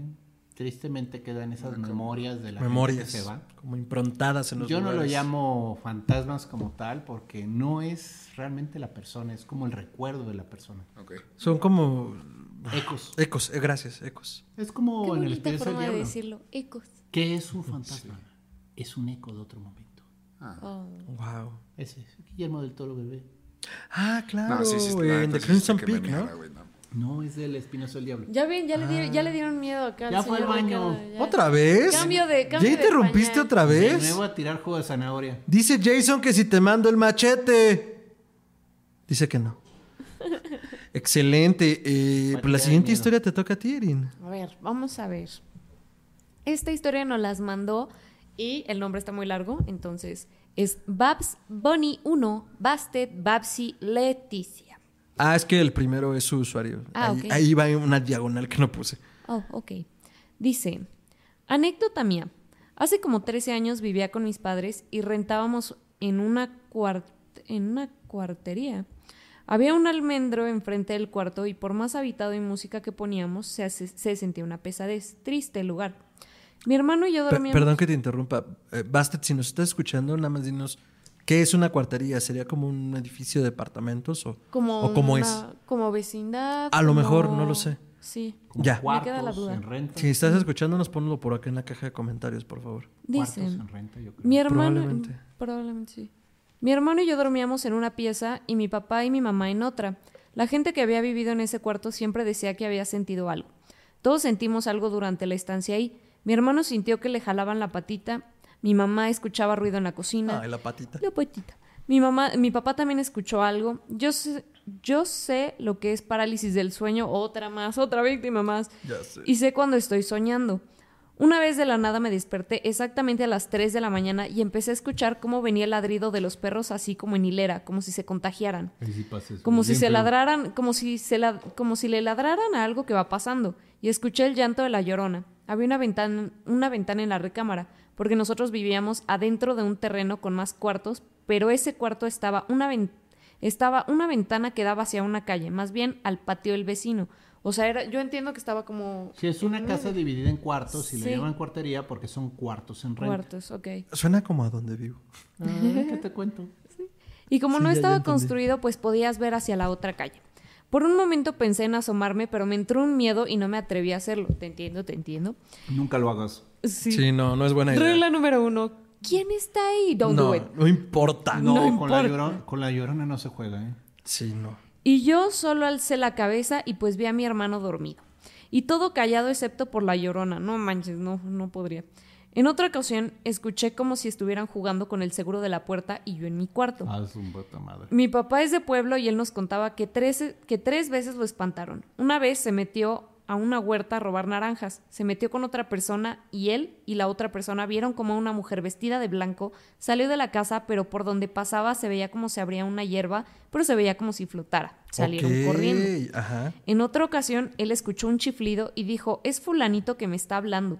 Era de noche y salió con su lámpara de pilas, y cuando se acercaba de donde provenía ese silbido no había nada. Y se oía más lejos. Qué horror. Así hasta que llegó a la casa de ese hombre y salió la mujer a decir que el señor no estaba en el pueblo. No sé qué, puedo- no sé qué pudo haber sido eso. Y en otra ocasión lo espantaron cuando fue al baño, pero la verdad no recuerdo bien cómo. Por cierto, dice mi mamá que a mí de chiquita me llevaron los chaneques, pero regresaron. Estaban cortando café y de repente, pues quién sabe de dónde se metió la niña. Yo tenía como dos años, así que no me acuerdo. Y me buscaron, hasta que mi mamá regresó hacia donde vivíamos y por fin me encontró sana y salva. Se sorprendió que hubiese caminado tanto yo sola. Así que fue una persona que le hizo la maldad de esconderme un rato o no sé qué intenciones o eran los chaneques que viven en el monte. No sé qué es peor. Mi nombre es Leticia Hernández Salazar. Vivo en el pueblo de Veracruz. Saludos Mm, hasta allá. Recuerdos de mi niñez en el pueblo casi no tengo, porque nací en el puerto. Mis padres volvieron al pueblo, pero solo como tres años o menos. Tengo recuerdos vagos de lavar ropa en una piedra o cargar leña, pasear entre las vacas, solo eso. Vivíamos por plan de las hayas, dos encinos por ahí. Estuve perdida horas, pasé por arroyos, así que por mi cuenta que me fuera, pues no. Wow. Y ahí termina. Qué rudo. O sea, pasaron muchísimas cosas en la vida de Leticia. Leticia, yo no hubiera podido dormir con el llanto de la llorona cerca. No. No, no. yo- es que pasa algo. Digo, yo vivía como. Yo viví en el Estado de México, en Chimalhuacán. Ahí, ahí viví con mis padres. Y cuando nosotros llegamos era un pueblo. O sea, tal cual, un pueblo hecho y derecho. O sea, hay una avenida que hoy se llama Los Patos. Porque cuando llegamos cruzaban patos ahí. Y ahora es la avenida de los patos y ya de los patos no queda nada. A lo que quiero llegar es que hay cosas que normalizas. O sea, ahorita por lo que decías, yo no habría podido dormir. Es que hay un punto donde se vuelve tan cotidiano que de repente rompes con eso de alguna forma y dices, oye, es que esto no es normal. Historia corta. Eh, vivíamos en unos departamentos allá en Chimalhuacán. Era una unidad nueva eh, que tiempo después compró gran parte de la unidad la extinta Ruta 100 aquí en la Ciudad de México, que era una empresa de transportes. Estaba subsidiada por el Estado, creo, ¿no? Sí. Entonces, bueno, en algún momento eh, la quiebra, pero entonces la empresa compra, manda a sus empleados a vivir allí. Y bueno, el punto es que era muy nueva, había familias muy jóvenes. Yo tendría unos dos años, mis papás también eran muy jóvenes. Y bueno, el punto es que a las 3 de la mañana siempre sonaban alguien taladrando la pared. ¿Qué era la pared? Pues quedaba con el otro departamento.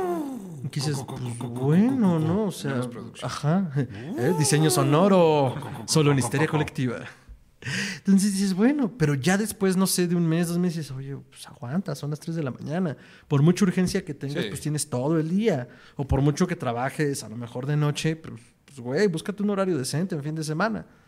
Total, en algún momento mis padres este, hacen eh, amistad con los vecinos, nos invitan a comer y salió el tema.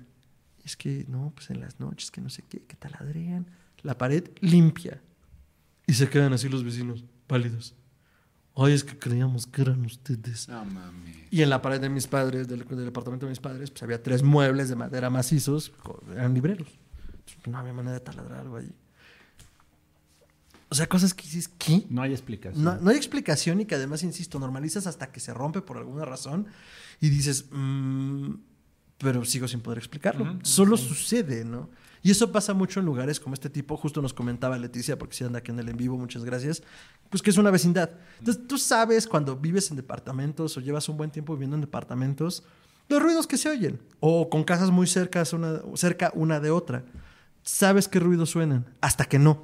Sí. Y dices, "Mm, es que esto ya no es normal, sé que mi vecino es un noctámbulo, sé que esto, sé que el otro, pero de repente dices, no, es que esto rompe con la cotidianidad. ¿De dónde viene? O sea, no puedo negar que suene, ¿no? Entonces, bueno, pues eso. Sí, este Rubén, un amigo al cual saludamos porque anda por ahí. Él este me contaba de que tenían unos vecinos arriba del departamento en el que él vivía. Eran dos personas mayores y decía que no entendía por qué en la madrugada, como a las 2 3 de la mañana, se ponían a empujar muebles. Así, movimiento de mover el sofá, movimiento de mover la cama, movimiento de mover muebles pesados. Y él decía que de broma, pues eh, la familia de él decían que estaban moviendo el ataúd los viejitos. Pero pues son ruidos raros que luego no tienes explicación, ¿no? Entonces, bueno, eso con, con lo cotidiano y con cosas que dices, bueno, pues las sobrevivo de algún modo. Seguimos con la historia que viene. Este es de un usuario que nos escribió por eh, correo. Eh, se nombra Tadeo Tarot y amablemente nos compartió una copia de su libro digital que tiene cuentos cortos muy interesantes, muy buenos. Entonces voy a leer uno de estos cuentitos cortos eh, para que se les antoje el libro, porque la verdad es que tiene bastantitos. Se llama Malditos Aliens. Alguien que ha escapado del diablo puede ver un encuentro alienígena de lo más normal. Meses antes conocí a Sue Patterson, una tarotista de Camden que afirma conocer a los fantasmas de Bowie y de Hendrix. Me ofreció quedarme en su casa. En, Clapham, Common, Sue vivía con su hijo Leo, un joven que fue embrujado por, por su mismo padre y perdió la voz desde muy temprana edad. Ya era de día cuando sucedió ese extraño incidente. Estaba dormido al abrir, eh, perdón, estaba dormido. Al abrir los ojos me encontraba en mi habitación. Sabía que era un sueño. Una fuerza ajena me impedía despertar. Alguien se escondía al lado de la cama. Era como esos aliens grises que todo, que todo mundo conoce, pero de color verde. Su traje era azul. Tenía dos ojos en cada lado. ¿Tú qué? Le digo con voz de soldado que oculta su miedo. No podía moverme. Estaba a merced de esa criatura. Al momento de saberse descubierto, me da un golpe con la palma de su mano en el lado izquierdo de mi nuca. Al día siguiente viajaba a México. Comencé a experimentar ligeras alteraciones de la percepción y dolores en la zona del golpe. Meses después, descubrí que el alien me había colocado un implante. Vámonos, recio. Últimamente he estado muy movido con las historias de aliens. Digo, a mí me encanta la ciencia ficción, pero de repente por temporadas me da mucho lo de los aliens. Y ahora que andaba en la Feria del Libro del Zócalo, en la librería del Zorro Rojo, en sus diferentes sedes, sacó un libro ilustrado de aliens y abducciones, que se agotó, por supuesto, y ando ahí cazándolo a ver si, si puedo Sonda leerlo. anal. Sonda anal. Sonda anal ilustrada. Sonda anal. ¿Qué? Sonda anal. Ilustrado. Ah, pues, Es que la librería del Cerro Rojo se caracteriza mucho por este. Bueno, más bien sus libros ilustrados son como lo más bonito que tienen en su catálogo de muchísimos otros autores. Entonces, son Anal ilustrada. O sea, es una especie de erotismo hentai de, de abdu- abducción. No lo sé, cuando lo consiga les aviso. Pero Tadeo Tarot nos compartió una copa muy amablemente que ya recorrerá entre los miembros de Historia Colectiva. Gracias. Nos la regaló, muchísimas gracias, lo apreciamos mucho. Y si quieren adquirir una copia de este libro con cuentos cortos como el que escucharon, pueden contactarlo directamente en arroba Tadeo Tarot en Instagram y pueden comprar directamente con él su libro. Eh, ya estaremos organizando algunas cosillas para regalar, entre otras cosas, el libro del buen Tadeo, que nos eh, permitió poder regalar una copia electrónica de su libro en un giveaway que ya les estaremos avisando en nuestras redes. Porque Y- tenemos números importantes. Sí, ya se, hashtag se vienen números importantes. Se vienen. Ya somos más de mil en YouTube, que si andan por acá ya se dieron cuenta. Les decíamos al inicio que somos casi cinco mil en Spotify, ya somos más de mil en Facebook. Entonces ya estamos logrando un cierto alcance, todo gracias a ustedes, por supuesto. Entonces ya liberaremos pronto una dinámica para que puedan ganar este y otros relatos, porque eh, ustedes no lo ven, pero en Histeria Colectiva tenemos muy buenos amigos que son escritores y son grandes escritores, y pues ya estaremos por ahí eh, colectando eh, cositas para una buena canasta en el sorteo que haremos y solo estén atentos. Eh, muchas gracias Tadeo por compartirnos tu libro. Eh, este cuento es para que se les antoje y pues ya, si quieren escribirle, corran ahora a Instagram, arroba Tadeo Tarot y pueden contactarlo para adquirir su libro. Ahora sigue otra gran historia que además trae material didáctico, doctor. Doctor, ¿cuál ¿Material sigue? didáctico? Sí, es la del video que les decía. ¡Ay, los, los videitos! Este trae material Inédito. inédito. Trae material visual. Trae apoyos Esta- visuales. Esta noche. Nunca antes visto. Primero aquí. En hechos. Hellmans. Ah, no. Ruidos de materiales eh, alienígenas. Doctor, ¿perdió su escaleta? Sí. ¿Pensó que ya no iba a leer, doctor? Sí, sí, sí, sí. David dame- Blanco. dame un segundo. Es la que está. Dame un segundo, estoy con Sammy Geminiano. Está casi está abajo. El espectro es mi padre, ya, ya. Ya, ya, ya. Ya, lo logramos. Ya, O sea. ¿para qué se las mandé en PDF? ¿Sabes lo Como difícil? dice la chaviza. ¿Sabes lo difícil que es abrir estas cosas? No. Te No, no es difícil. virus, A ver, a ver si es de tenemos a. David Plancarte, el cual nos mandó su experiencia. La historia es la siguiente. En agosto del 2018 fui con mi familia y pareja al evento de Noctambulante en Xochimilco. Uy, saludos a nuestros amigos de Noctambulante, Beisha Ruiz y compañía. La- Yo fui a ese, ¿no? La mera De banda. 2018 no, porque el tuyo te tocó en los electricistas. Mm. Tú nunca. No, si fueras, si hubiera sido un Xochimilco, te acordarías. Es, es inolvidable. Xochimilco es un lugar con muy buenas historias de fantasmas, por cierto. ¿eh? O sea, para los que no conocen el área, nada más así dando un poco de preámbulo, es una serie de canales que sobreviven desde la antigua Tenochtitlán. Era parte del ex lago de Texcoco. Era parte del lago y pues ahorita es un lugar en el que uno va, visita, navega en unas eh, lanchitas que se llaman chinampas muy bonitas. Y te empedas. te puedes poner una peda bien sabrosa y... Me encanta que lo que rescates de un humedal de esa naturaleza sea que te puedes poner una peda bien bastarda. Y, y comer unas... Es que es lo que me acuerdo. Sí, y hay una comida bien rica de gorditas y quesadillas, pero bueno. Y te la venden en las, en las trajineras. Sí, se paran los, las Se lanchas. lapan las y te las trajineras a. Como venderte. Tailandia en México. Sí, es bien chido. Pero bueno, el punto está La que- historia. El punto está que el lugar está lleno de historias de fantasmas. O sea, todos estos lugares con agua están llenos de leyendas de espíritus. Ahí. Entonces, bueno, él acude, él acude al Noctambulante, el cual es un campamento de horror. La idea es hacer una acampada en un lugar al aire libre y están proyectando, pues, en un foro abierto, este, películas de horror, para que entendamos, ¿no? Entonces, están pasando la noche en ese lugar Está cool. en donde además de la buena selección de películas, había un recorrido a la famosa isla de las muñecas. Para quien no conoce la isla de las muñecas, yo creo que es uno de los 10 lugares más macabros de todo el país. o sea, Es que está creepy, digo. no es, o sea, uno pensará que en producción es muy sin chiste, pero después de que pasa cinco minutos rodeado de muñecas de plástico que te están viendo todo sí el te tiempo. da cosa. Y sí todas da colgadas de árboles, o sea... Sí es así como la caserita del horror de las muñecas. A mí me recuerda mucho en Toy Story, así el niño que mm, alteraba los muñecos. así. Sí. Ah, decid. Bueno, ok. Entonces, van a la isla de las muñecas, que de por sí es un encuentro bastante macabro. Nos embarcamos alrededor de las 12 de la noche. Ay, además fueron a la isla de las muñecas en la medianoche. Sí, ¿te acuerdas que había unos tours que salían cada ciertas horas Sí. hasta cierta hora de la noche? Merul. Esto es de valientes.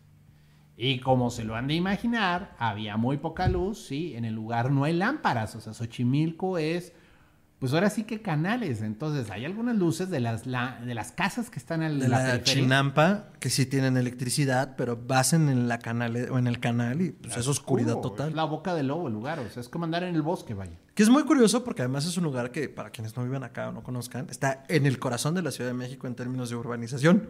Sí, de repente entras a este lugar y es bosque en medio de la ciudad. Es impresionante. Sí, bueno, el punto está que era la medianoche y como se lo han de imaginar había muy poca luz y el ambiente oscuro y de terror se prestaba para la visita definitivamente. Al entrar a la casa conocí al dueño, que ahora no recuerdo su nombre, pero es el sobrino del dueño original de la casa. Órale. No, es un negocio familiar. Sí, porque ya esto fue el tío excéntrico que creó la casa y bueno, ya la familia vive de dar tours.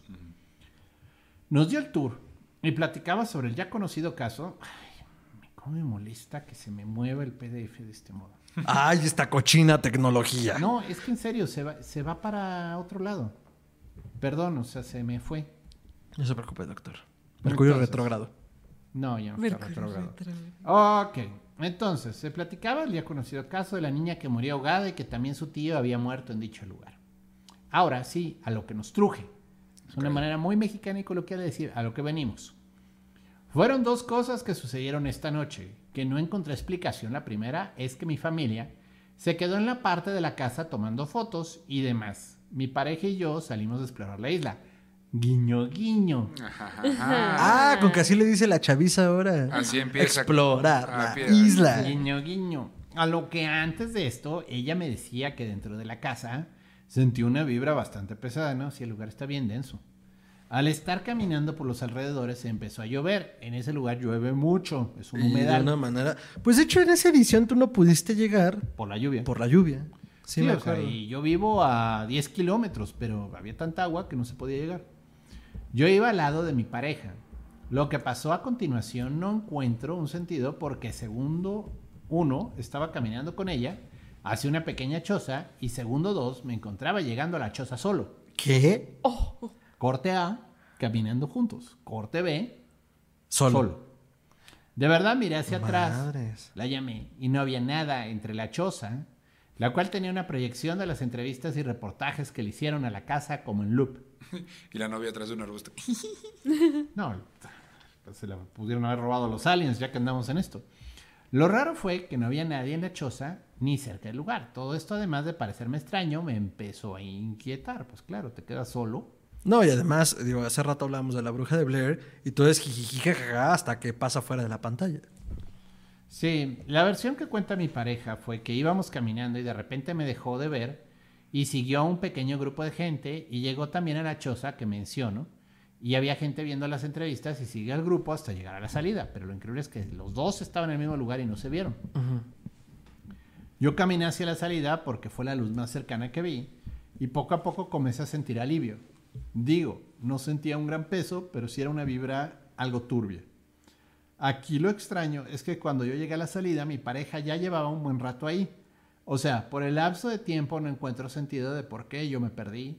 Y nunca vi gente cuando ella me comentaba que todo el tiempo había personas, lo cual sí, había un chingo de gente, por lo que tengo entendido. O sea, no fueron dos personas en el tour, o sea, se llenaba una chinampa de gente para ir a ese lugar. No, y además hay que entender esto, se llenaba la chinampa y era una tras otra, tras otra. O sea, ni siquiera la gente del lugar te iba a permitir estar mucho tiempo porque había que traer al otro tour para que circularan todos. Entonces es interesante que de repente se quedó solo, ¿no? bueno, lo segundo se pone más escabroso. Llegando a la salida ya se encontraba mi familia y mi pareja juntos, comentando que me había perdido. Yo llegué y platicamos un rato. En la salida, además de nosotros, el grupo que fue, estaba el dueño de la casa haciendo café para despedir a los visitantes. Me acerqué de nuevo y me platicó que en tal parte, el lugar exacto donde su tío y la niña habían muerto, aproveché para tomar un video hacia esa dirección porque estuve tomando fotos y videos todo el tiempo. Pero bueno, acabó el paseo y todo bien. Tiempo después, viendo las fotos y los videos, me percaté que en video que tomé en la salida se escuchaba una voz y él lo recalca así. Muy extraña. Mucha sus. Pero, pero, o sea, extraña. Sí. Pero muy. Dejo el material para O sea, que pero puedan- extraña. para que puedan escucharlo. Pero qué tan extraña. Ahorita vamos a ver. Dejo el material para que es mía. Para que Ya puedan sé que es suya, doctor. Estoy pidiendo Vas a una. perder una mano si insistes en hacer eso. Estoy pidiendo una. Oye, Dios mío. ¿Vieron que nos interrumpió en el clímax para determinar, este- para marcar su territorio? Vas. Suelta, perra. Vas a calentar mi cerveza. Uy, pues perdón por ser tan caliente. Dejo el material para que puedan escucharlo. Gracias, doctor. Cabe aclarar que nadie, ni mi familia, ni los del grupo, estaban haciendo esos sonidos. Les pregunta a todos los que fueron y todos concuerdan que en ningún momento ese sonido se escuchó. No seas mamón. Y el sonido decía, ¡Tamali! Igual que en Birdman. Espero le pueda leer mi historia y un abrazo enorme a todo el equipo de Histeria Colectiva. Saludos a Fer, al doctor Braham y a Rich. Muchísimas Ay, gracias. saludito. Pues vamos con el video de David, sin más preámbulos. Va para mamón. ustedes. Ese es David. Hombre.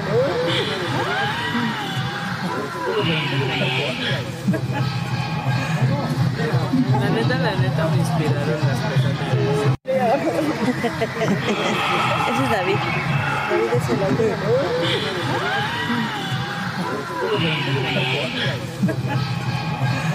La neta, la neta me inspiraron las pesadillas. Ese es David. David es el.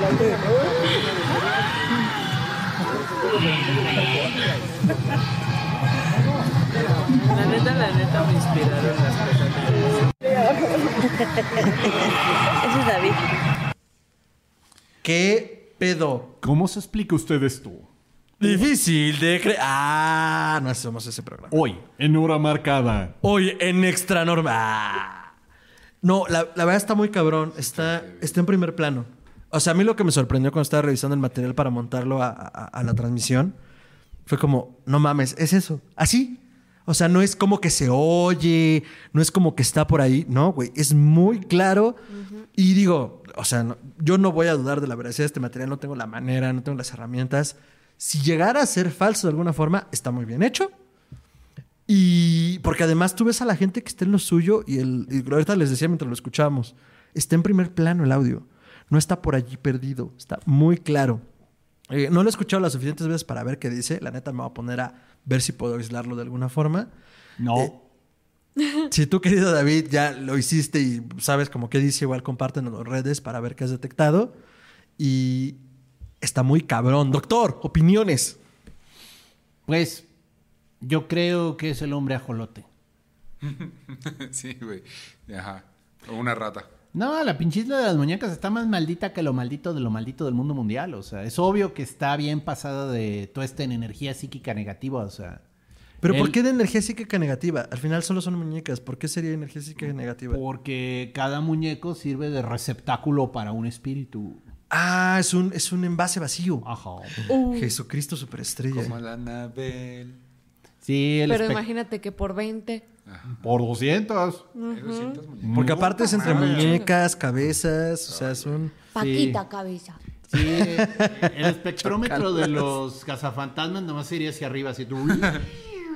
Así de, ¿por qué hace eso? Ni siquiera sabía que hacía eso. no mames, está muy bueno. David, muchísimas gracias, por compartirnos. Este, la verdad estuvo muy bueno el material. Yo fue como, mira, nos enviaron un video. Ay, no, ya no lo quiero. Entonces, este, de verdad, les agradecemos mucho que nos hayan compartido estas historias. Sabemos que no es fácil porque, ya fuera de broma, a veces es muy complicado compartir esto con alguien, pues porque no te van a creer, porque no sabes cómo van a reaccionar, o siquiera si debes contarlo, ¿no? Entonces, este, eh, pues eso, muchas gracias David y a todos los que nos han compartido hasta ahora sus historias. Voy a leer rapidísimo los comentarios que tenemos por acá. Nos dice, eh, ay, espérenme, es que tengo que acercarme el micro. Rubén Ruiz Marrón nos donó otros 20 pesitos, muchas gracias. Y dice, yay. Leticia Hernández eh, habla de que eh, sigue sufriendo parálisis del sueño y aunque está trabajando en eso, la verdad es que sí se duerme tarde. Lucía López Hernández dice que recuerda que hace como 10 años vivió en Chimalhuacán. Ah, porque me preguntaba que si yo crecí allí. Y pues sí, hace un montón. Eh, que hubo una época en la que casi no había luz en la parte baja del cerro. Un día que se fue la luz, pasó la llorona gritando muy fuerte. Sí, queridos amixes, esto sucedió una vez. Hace muchísimo tiempo, la verdad, Leticia me desbloqueó un recuerdo. Perdón, Lucía me desbloqueó un recuerdo muy denso.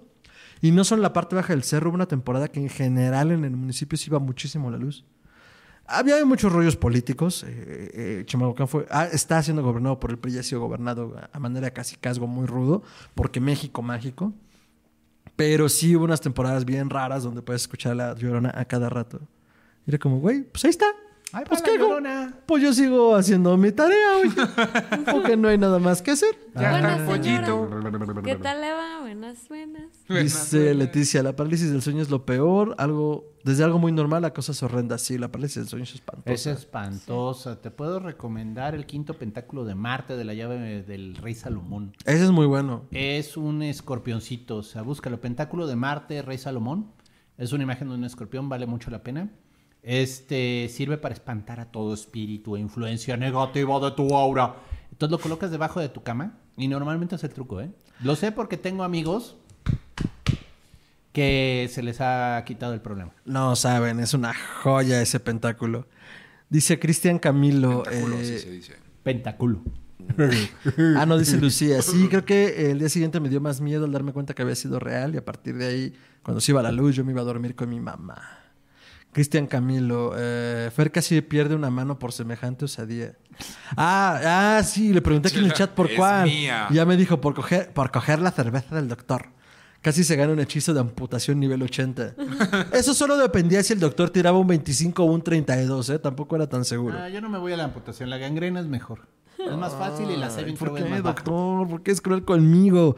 Ya casi estamos llegando al final de estos relatos. Vámonos recio con los que nos quedan eh, para poder proceder a la siguiente parte del en vivo. ¿A quién le toca? ¿A ti? A Rich. Rich, por favor. Rich. A ver, Indira. Hernández. A ver, uh, dice Indira Hernández, justamente, doctor, usted muy Indira. bien, bien, in- Indira, bien investigado. Dice, mi nombre es Lena, arroba Lena la Atroz en Twitter, golazo. Saludos desde Nicaragua. Como les comenté en el tweet, mi hermana Indira, Indira, siempre ha tenido, ah, ok, es, Lena nos la mandó de parte de Indira. Siempre ha tenido Saludos. experiencias o visiones paranormales y yo ni una. Así que le conté de su podcast para el 30 de octubre y estuvo de acuerdo en que les enviara su historia más chocarrera. Me encanta chocar. Que ella jura es verídica. Eh, que ella jura. dice jura. que- Ella dice. Que ¿no? ella dice. ok, ya, me, me gustó. Esta es su anécdota. Cito. En 2016 trabajé por unos meses en una empresa farmacéutica. Solía trabajar de noche con otras cuatro mujeres, un turno especial de 7 pm a 12 am en apoyo a contabilidad. Qué bien redactaste. güey. Solo lo hacíamos una semana al mes. Esa noche habíamos terminado y estábamos conversando. Tres de mis compañeras conversábamos de pie en una esquina y otra compañera, señora, trabajaba a unos metros en su computador. Gracias por especificar que esta era la señora. Eh, de repente, una de mis compañeras dejó de hablar para ver algo a nuestro costado. Una chica pasó caminando muy despacio por el pasillo de la oficina. Una chica que no habíamos visto jamás. Y de madrugada. No la había visto nunca. Era una desconocida. Y de madrugada. Oye, pero ¿de madrugada? Sí, de De madrugada. madrugada. Ah, ¿Cómo a qué hora? Ma- De madrugada. Pues como de Que madrugada. La señora que trabajaba en la computadora salió corriendo de la oficina como alma que lleva el diablo. Jolines. Vestía ropas de los años tío. 70, tez blanca y de cabello lacio, suelto y castaño. Oscuro hasta los hombros, peinado a la mitad. Su blusa era blanca, su falda le llegaba por debajo de las rodillas, pl- plisada y de color oscuro. Muy joven, tal vez en sus veintes, y no debía estar ahí. Oye, te cató, aquí no vas. Quedamos mudas. Luis, sal de ahí. Esa no es, Esa no es tu familia. Quedamos mudas. Ella caminaba despacio. Sin pensarlo me dirigí a ella, pensando, ah, pensaba el pasillo, pensaba el pasillo que dividía los cubículos individuales de esa oficina. ¿Ok? En mi mente pensé que podía alcanzarla fácilmente. Lejanamente escuchaba los gritos de mis compañeros llamándome. Indira, ¿qué haces? No vayas. Vení, ¿A por qué favor. vas? Después no las escuché más. Hoy pasaste a The Twilight Zone. Perfecto, señor Vitali en Remy. Sí. Mis pensamientos iban en una línea. Esto no puede ser. Debe de haber una explicación. Apuré el paso. Iba al trote, mientras ella caminaba muy despacio. No podía alcanzarla. Ay, güey, ya sé para dónde va esto, güey. Perfecto, señor Vitali en Remy. Oh, sí. No podía alcanzarla por alguna razón. Tras atravesar el pasillo logré posicionarme justo detrás de ella, siempre sin poder atraparla o cogerla por el brazo, del brazo. Ella estaba a unos pasos de mí, pero por más que trotaba no podía alcanzarla. Pude ver con claridad, claridad su silueta. Era como una persona real ahí, excepto que desde sus pantorrillas al suelo flotaba una bruma No, borrosa y gris que no me dejaba ver los pies. si es que los tenía. Jesucristo. Casi corriendo, llegué al final del pasillo, que terminaba en una ventana, piso a techo inamovible. No tenía salida. El pasillo estaba oscuro. Ella desapareció entre la oscuridad. Me detuve. Observé una caja de fusibles en la pared y traté tres o cuatro veces de encenderla a luz sin éxito. Ay, me, me siento en Resident Evil. Sí, tal cual. Yo así lo imaginé porque esta fue de las primeras que leí y dije, válgame. Miré nuevamente el pasillo oscuro donde se había desvanecido la chica y pensé, no hay salida a menos que haya entrado a una de las oficinas cerradas con llave. O voló. En cualquier otra noche se hubiera podido ver con claridad gracias a la luz de los faroles de la calle entrando por esa ventana pared. Solo había dos puertas de oficinas a cada lado. Yo no había escuchado ningún sonido de la puerta o de cerradura en ese momento. De pronto caí en cuenta del espacio donde yo estaba y la oscuridad total. Sentí miedo. Pensé, no soy tan valiente. Eine Nuken, como dicen. Dicen por ahí. Me giré rápidamente para buscar a mis compañeras, pero cuando volví a la oficina, esta estaba vacía. Habían huido, dejándome completamente sola. ¡Ah, qué culas! Y quiero, hacer, quiero hacer una pausa aquí. E- En ese punto en el que ella dijo, no soy tan valiente, aplicó una regla de oro que vimos en Zombieland. Don't be a hero. No seas el héroe. Muy bien pensado. Muy bien Sí, pensado, Woody. a- Aquí realmente las que se ganan el chayote de popó son sus amigas que, Sí, qué culeras. que se fueron cogiendo. No, pero a ver, también yo lo entiendo. Es como, güey, o sea, tenemos miedo es por algo, ¿sabes? sí, no, güey, pero yo no te hubiera dejado. O sea, tampoco hubiera ido contigo porque esa ya es tu pendejada, pero te esperaba donde Tampoco estaba. hubiera sido porque no traes tus chanclas. Ah, ok, sí, claro, porque es que se sí, ya, bueno, o sea, exacto, yo te habría esperado donde estaba. No güey, salieron te estoy, calle. te estoy diciendo que no, o sea, te está di Sí. y di. Yo te dije, te di y, te di. seguía, y la perra siguió y siguió. Eh, habían huido, deja- dejándome sola. Corrí sola hacia la salida. En el parqueo, estacionamiento, Estacionamiento para otros. de autos, estaban mis compañeras y el conductor del camioncito de transporte de personal de la empresa. El hombre parecía atónito. La mujer que estaba trabajando en su computador antes y que había salido corriendo como alma que llevó el diablo, estaba sentada. Se mecía de adelante hacia atrás en un gesto de histeria colectiva. ¿ah? Ya estamos a 25 dólares menos, o bueno, más, de poder contratar a los bailarines que hagan eso cuando todos digamos historia colectiva. Muchas gracias a todos. 100 escuchas en este maniobra, o sea. Y mientras se mecía no dejaba de repetir en voz baja, cito, ahora me creen que no estoy loca, yo la vi, no estoy loca. Esta colega, luego de tranquilizarnos, tranquilizarse, nos contó su historia. Ella, unos años antes, había estado trabajando sola una noche similar a esa. Decidió ir a los baños. Cuando estaba haciendo uso del aseo, vio que el cubículo al lado estaba ocupado por otra mujer. Le vio los zapatos. En ese momento se molestó porque pensaba que algún vigilante había introducido a una amiga en el edificio. Ah, ¿ok? o sea, pasa. ¿Está bien? Había una explicación de entrada, ¿no? Se, se decidió hablarle a la persona que estaba en el cubículo. Hey, tú, ¿qué haces aquí? En voz calmada, pero reconveniéndole. Mira, muchacha. Mira, muchacha. Más vale que salgas de acá porque nadie está autorizado a entrar excepto empleados. Oh, Muy bien, muy bien. Nadie respondió. La, Sopas. la compañera acabó su asunto y se dirigió a lavarse las manos, muy pulcra ella. A través del espejo, como Alicia, de los lavabos seguía viendo el par de pies en el cubículo. Se dispuso a salir entonces y pensó en buscar al genio que había metido a esa mujer para regañarlo. Pero cuando tr- trató de abrir la puerta, no pasó nada. No se movió ni un centímetro. Era una de esas puertas de presión neu- neumática, sin cerrojo, que se abren por dentro hacia afuera, de dentro hacia afuera. Es una empresa farmacéutica, tiene esas puertas. Lo intentó de nuevo y la puerta no se movía. De pronto las luces se apagaron de repente dejándola en completa oscuridad. La mujer entró en pánico y empezó a gritar y golpear la puerta. Pasaron varios minutos. Pasaron varios minutos en los que terminó llorando de miedo, de rodillas en el suelo frente a la puerta. Entonces las luces se encendieron y la puerta abrió y ella salió corriendo del edificio. Eso fue lo que nos contó después de la experiencia que tuvimos en conjunto. Y entendimos por qué ninguno de los vigilantes que hacían turno de noche osaba entrar al edificio. Decían que espantaban... Qué vigilantes tan vigilantosos. o sea, se quedan afuera. Es que, a ver, señorita, yo vigilo para afuera, que no entren de afuera para adentro. Yo no tengo ninguna razón, motivo o circunstancia para entrar adentro del edificio. O sea- Estoy por eso, señorita, por eso. Por eso yo no en entro. Freddy's, caray, o sea. A ver, señorita, ¿ha visto que alguien entre de afuera? No, no ha visto. Por eso no entro. Yo tengo que comentar que de acuerdo a las normas de la industria farmacéutica, la FDA, todas las puertas deben de abrir hacia afuera.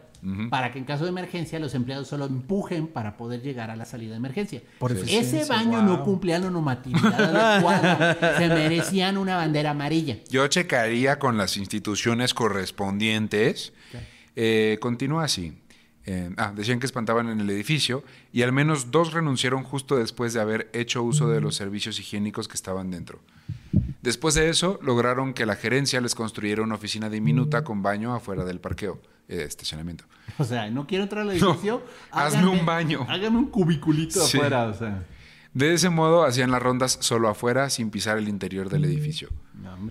Aún en el parqueo, otra compañera emocionada por la experiencia exclamaba, cito, ¿viste eso? Un fantasma voló sobre mí, voló un auto con su rayo láser. No es cierto, es broma. Eh, dice, ¿viste eso? Un fantasma de verdad, palabrotas. Vi un fantasma. Otra compañera estaba en negación, cito, cállate. Yo no vi nada, yo no vi nada. No pasó nada, cállate. Estaba aterrorizada. Es que si yo no vi, no pasó. sí, Si no me pues es no que Ahí, eh, son perdón, medio de defensa. No es por un medio de género, esto es más bien un mecanismo de negación personal. Ajá, ajá, ajá. La solución creativa es No, cachetada pollera. ¡Reacciona! ¡Reacciona! Y ya después de un rato Reaccionan. Volvimos a casa y al día siguiente por separado contamos al gerente lo ocurrido. No sé si nos creyó, pero nos dijo que no volveríamos a salir tan tarde. Y esa es mi historia, no la única, pero sí la más emocionante. Soy Indira Hernández. Saludos desde Nicaragua. Saludos. Saludos. Indira, muchísimas gracias por tu historia. Saludotes hasta allá. Eh, Saludos. es de las historias densas de trabajar de noche, ¿no, doctor? Ay, es que todo el tiempo. Es que en la noche siempre pasan cosas. Eso me queda muy claro. Pues sí. Muchas cosas. Uh. Ajá, Caracas, este. Sí, Ah, de- digo, dependiendo, sí. dependiendo de qué, ¿no? No, todos los edificios así de oficinas tienen la historia de la niña, del niño, de la señora, del aseo. Sí, Es clásica esa.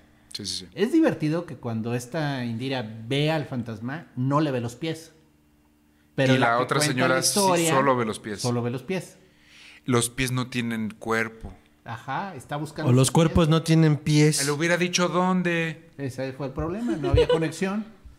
Pero muy bien los guardias de afuera están hombre. cumpliendo con su deber. Premio Deja tú, deja tú cumplir con su deber, güey. Eh, fueron muy listos. Carnal, Sí. ¿quieres que siga trabajando? Solo hazme un bañito aquí afuera. Sí, es todo lo que te pido. Premio a la eficiencia. o sea, Yo no tengo por qué entrar. Sí. Es que Pues es sí, pues work smart, not hard. Es correcto. Indira y Elena, muchísimas gracias por hacernos llegar esta gran historia. Sí. Esperamos contar con alguna otra experiencia sobrenatural en la siguiente emisión. Y nos vamos con la última historia de la voz de. Erin Camacho. Vamos a cerrar. A ver. Esta historia viene de Damaris Pineda. Dice: Hola muchachos, quiero contarles mi experiencia terrorífica. Chan, chan, chan.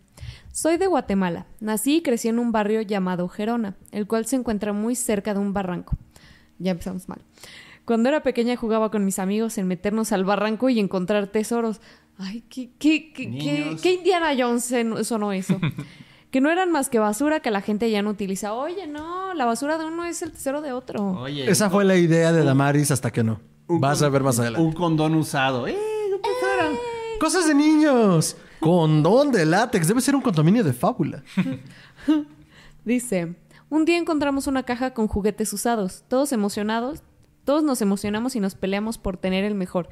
Yo era la más pequeña del grupo, así que básicamente no me tocó nada. Pelea, pelea por lo que es tuyo. Pero a mi primo le tocó un hombre araña bastante particular. Tenía el cuerpo un poco quemado, pero no le puso importancia. Él estaba muy feliz con su juguete. Mi hermana, por su parte, tenía unas joyas falsas, las cuales se puso desde ese mismo día. Esa misma noche, cuando estábamos por dormir, mi abuela les obligó a dejar los juguetes en la basura y los regañó. Los dos lloraron, pero igual cumplieron. Recuerdo que yo misma vi cómo mi abuela tiró los juguetes al bote de basura y los regañó por andar recogiendo básicamente basura de otras personas. Deja G, se te está di, di. Se te está Te va a dar sarna. En la mañana, mi primo, no feliz por perder a su juguete nuevo, lo sacó de la basura y se puso a limpiarlo con agua y jabón. ¿Qué pulcro? ¿Qué pulcro? Dentro de un baño con jabón, regresó a los minutos y la sorpresa fue horrible. El agua estaba color marrón, como si estuviera lleno de tierra. O Pens- sangre. Lo que... Sí, pues sí. La pausa de todo de fuck. Pues sí. La verdad no lo había pensado. No. Pensamos sea. que, o sea, ahí viene, ahí viene. Pensamos que estaba asqueroso. Pues claro, si era un juguete de la basura, pues iba a En el estar barranco. sucio, ¿no? Ajá. Yo por eso dije tierrita. Sí, pensamos que estaba asqueroso y no nos dio mucha importancia. Sin embargo, al empezar a restregar el juguete nos dimos cuenta que pesaba menos y que en el baño con agua y jabón había muchos cabellos. Mi primo lo restregó y una mano se separó del cuerpo, o sea, del juguete pues así. Ah, no seas mamón, Como yo dije- Lightyear, pues. Ok. La Dice- señora Nesbit. La señora Nesbit. Dice, mi primo lo restregó y una mano se separó del cuerpo. Dentro del juguete había tierra y cabellos negros. Eso no suena muy... Mm, Suena qué bonito es lo bonito. A ver, doctor, ¿qué es eso? ¿Un mamarre? No tengo Es un ni la más rito, remota pero es un pinche idea, o sea, Pero, pero, está oscuro. Pero Es eso un es oscuro, Spider-Man, eso es oscuro, ¿no? pero eso de cabellos no estaba bien, ¿eh? Sí, me queda Sí. claro. Porque no era el juguete del perro. Sí. Sí, exacto. También estaba con un- como también estaba como un papel medio quemado que tenía escrito el nombre de alguien en todas las líneas. No, hombre. Eso era muy Ese oscuro. vato ya está muerto. No, más más no, no le han avisado. Nos asustamos un montón y tiramos los dos juguetes al barranco. Otra vez, de vuelta a casa. Uh, uno regresa. A donde pertenece. Quizás ya no te persigue. Desde ese día mi primo es sonámbulo. Oh, mierda. A todos nos daba Ay, miedo no cuando mames. la ma- o sea, le- se le Desde pegó entonces algo. lloramos sangre. Se le Desde pegó entonces mi primo se levanta así flotando en el aire y le gira la cabeza. Pero después de dos salmos se le pasa. Sí. Desde ese día mi primo sonámbulo a todos nos daba miedo cuando en la mañana lo veíamos en el patio parado. Teníamos que llevarlo despacio a su cama. Mi abuela nos dijo que nunca lo despertáramos. Ah, una adopción. Porque en ese momento no era él quien movía su Tírenlo cuerpo, sino un demonio dentro de él. La abuela, la abuela. Sacando la la- sabiduría abuela, ancestral. puntos, eh. Puntos, señora. Usted sabe cómo manejar a un sonambulista. Totalmente. Porque lo maneja el diablo. Hasta aquí no sé bien por qué la gente es sonámbula. Antes creía que quizás sí era cierto lo del demonio, pero uno crece y la mentalidad cambia. Pues sí. Quizá el doctor nos puede explicar por qué la gente es sonámbula, doctor. Ni idea. Bueno, vamos a explicar. Así no hay otro doctor, doctor. Déjenme ver dónde tengo mi pizarrón para explicarle los diferentes estados del sueño. No, miren, el sonambulismo es un estado debido a que durante el sueño profundo no estás tan profundo. Ándale. Y ese es Lo el término lo- científico, porque que- aquí se viene a aprender. Mi hermano era sonámbulo también. Él sí no se quedaba en el patio, pero le daba por ir al baño. No, pero Lo- lo que pasa es que tu cuerpo de alguna forma se activa y tu cerebro ahora sí que no entra en línea. No, estás soñando despierto, literalmente. cual. Y tu cuerpo se mueve. Mi hermano le daba, era muy graciosa la historia, porque... Uy, chistosísimo. No, sí, de risa. Teníamos un baño al lado del cuarto, pero había un baño bajando las escaleras. Mi hermano le daba por bajar las escaleras para ir al baño. No sé por qué. Ah, Probablemente en sueños él llegaba al baño y pensaba que estaba ocupado. Entonces iba así como de, puta madre, tengo que ir al otro baño. Y entonces bajaba al otro baño. Es muy chistoso porque yo también fui sonámbulo una temporada y hacía dos cosas. O ir al baño o tomar agua. Sí, pues ese es el punto. Tomabas agua para luego ir al baño. Bueno, Probablemente. Si no, pregúntele a mi papá, quien le mando un saludo. y a mi mamá también. Hablando de eso, en una ocasión estábamos dormidos todos y de repente oigo a mi otro hermano gritando en medio de la madrugada, ¡No, cochino! ¡Ay, no! ¡Ay, no! mames. Mi hermano, en su sonambulismo, se levantó, Chucky. levantó el cesto de la ropa ya, sucia, Chucky. le- levantó el cesto de la ropa sucia y comenzó a miarse sobre el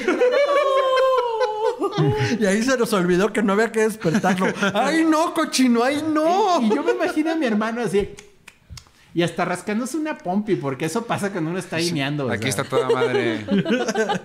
Ahora sí le atiné. Y todavía se regresa a dormir el mendigo cínico, o sea. Ay, güey. Y se levanta como. ¿Quién me la ropa? ¿Por qué ¿Quién fue el tan feo? pendejo que se orinó en la ropa? Y el hermano. No sé, güey. ¿Tenían, ¿tenían perro? No. No estaba- sé, estaba güey. en el patio, o sea. Fue el perro que se metió de alguna forma. Y- igual en otra ocasión, mi papá, que no dormía muy bien, y ya después le dieron pastillas para dormir y dormía muy bien.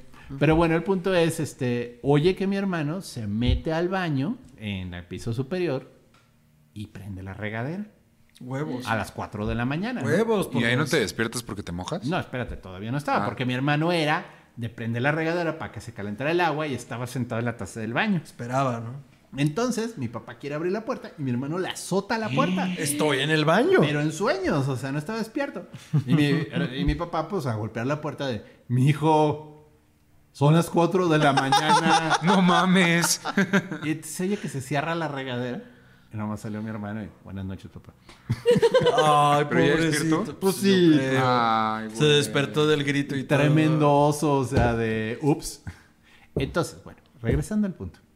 El sonambulismo. Este, sí, puede ser que tu hermano estaba poseso, lo lamento. Eso pasa por levantar juguetes de donde no se debe levantar los juguetes.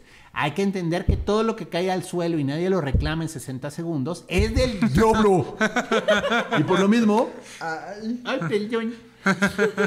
al ser del diablo. Entonces, pues, cuando uno toma el juguete del diablo, pues el diablo lo reclama. y hay que devolverle sus cosas al diablo. La Y- música del diablo, los juguetes del diablo. Vayan a Miran Grid a escuchar la música del diablo. Y es muy probable que, pues sí, sí tuvo un tema con alguna posesión espiritual. Se ve que el juguete o tenía un fantasma de entidad de nivel 4, o, porque eso de los pelos no es normal, o el juguete se usó para un trabajo de magia. ¿no? A mí me suena eso último bastante Sí. por los pelos, los nombres. Creo que dijiste fotos también. No, traía tierra, traía pelitos y, Y traía los nom- un- el nombre, una ¿no? nota con un nombre y quemado el Ah, papel. no hace falta la foto, con el Eso puro suena a nombre. magia de la más oscura, o sea. Pura y dura. Entonces, pues sí, lamento informarte que a tu hermano se le metió el diablo. Muy bien. Grandes historias, grandes momentos. Pasen la vida, pasen TNT.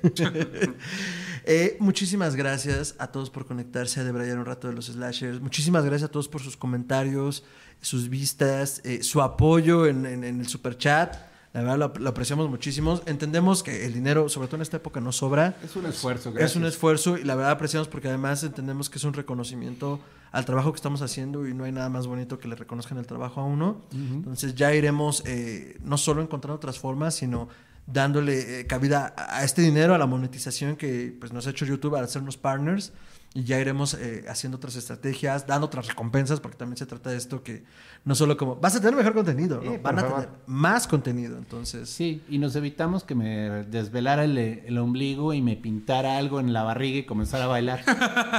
Entonces se aprecia, gracias. Así financiamos el traje del doctor. Entonces, no, eh, ya iremos dándole más estructura a esto. Y pues esto sucede gracias a ustedes. Esto es para ustedes. Y muchísimas gracias y feliz Navidad. Vamos a la segunda parte de nuestro en vivo. Nos vemos en Discord. Aquí en los comentarios está la liga. Si andas acá y, no te has conectado, conéctate en lo que seteamos este asunto. Y ahí nos vemos. Y este, vete a nuestro Instagram también. Ahí dejamos los pasos que tienes que seguir para conectarte a, a la transmisión. Por si no sabes. Y ahí está el link en nuestra, en nuestra bio, en nuestra bio.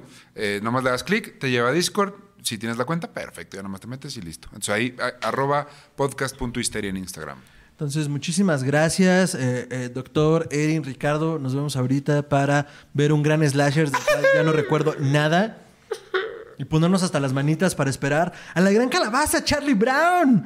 Recuerden pedir todos sus regalos para la Navidad. Muchas gracias y nos vemos en Discord. Adiós.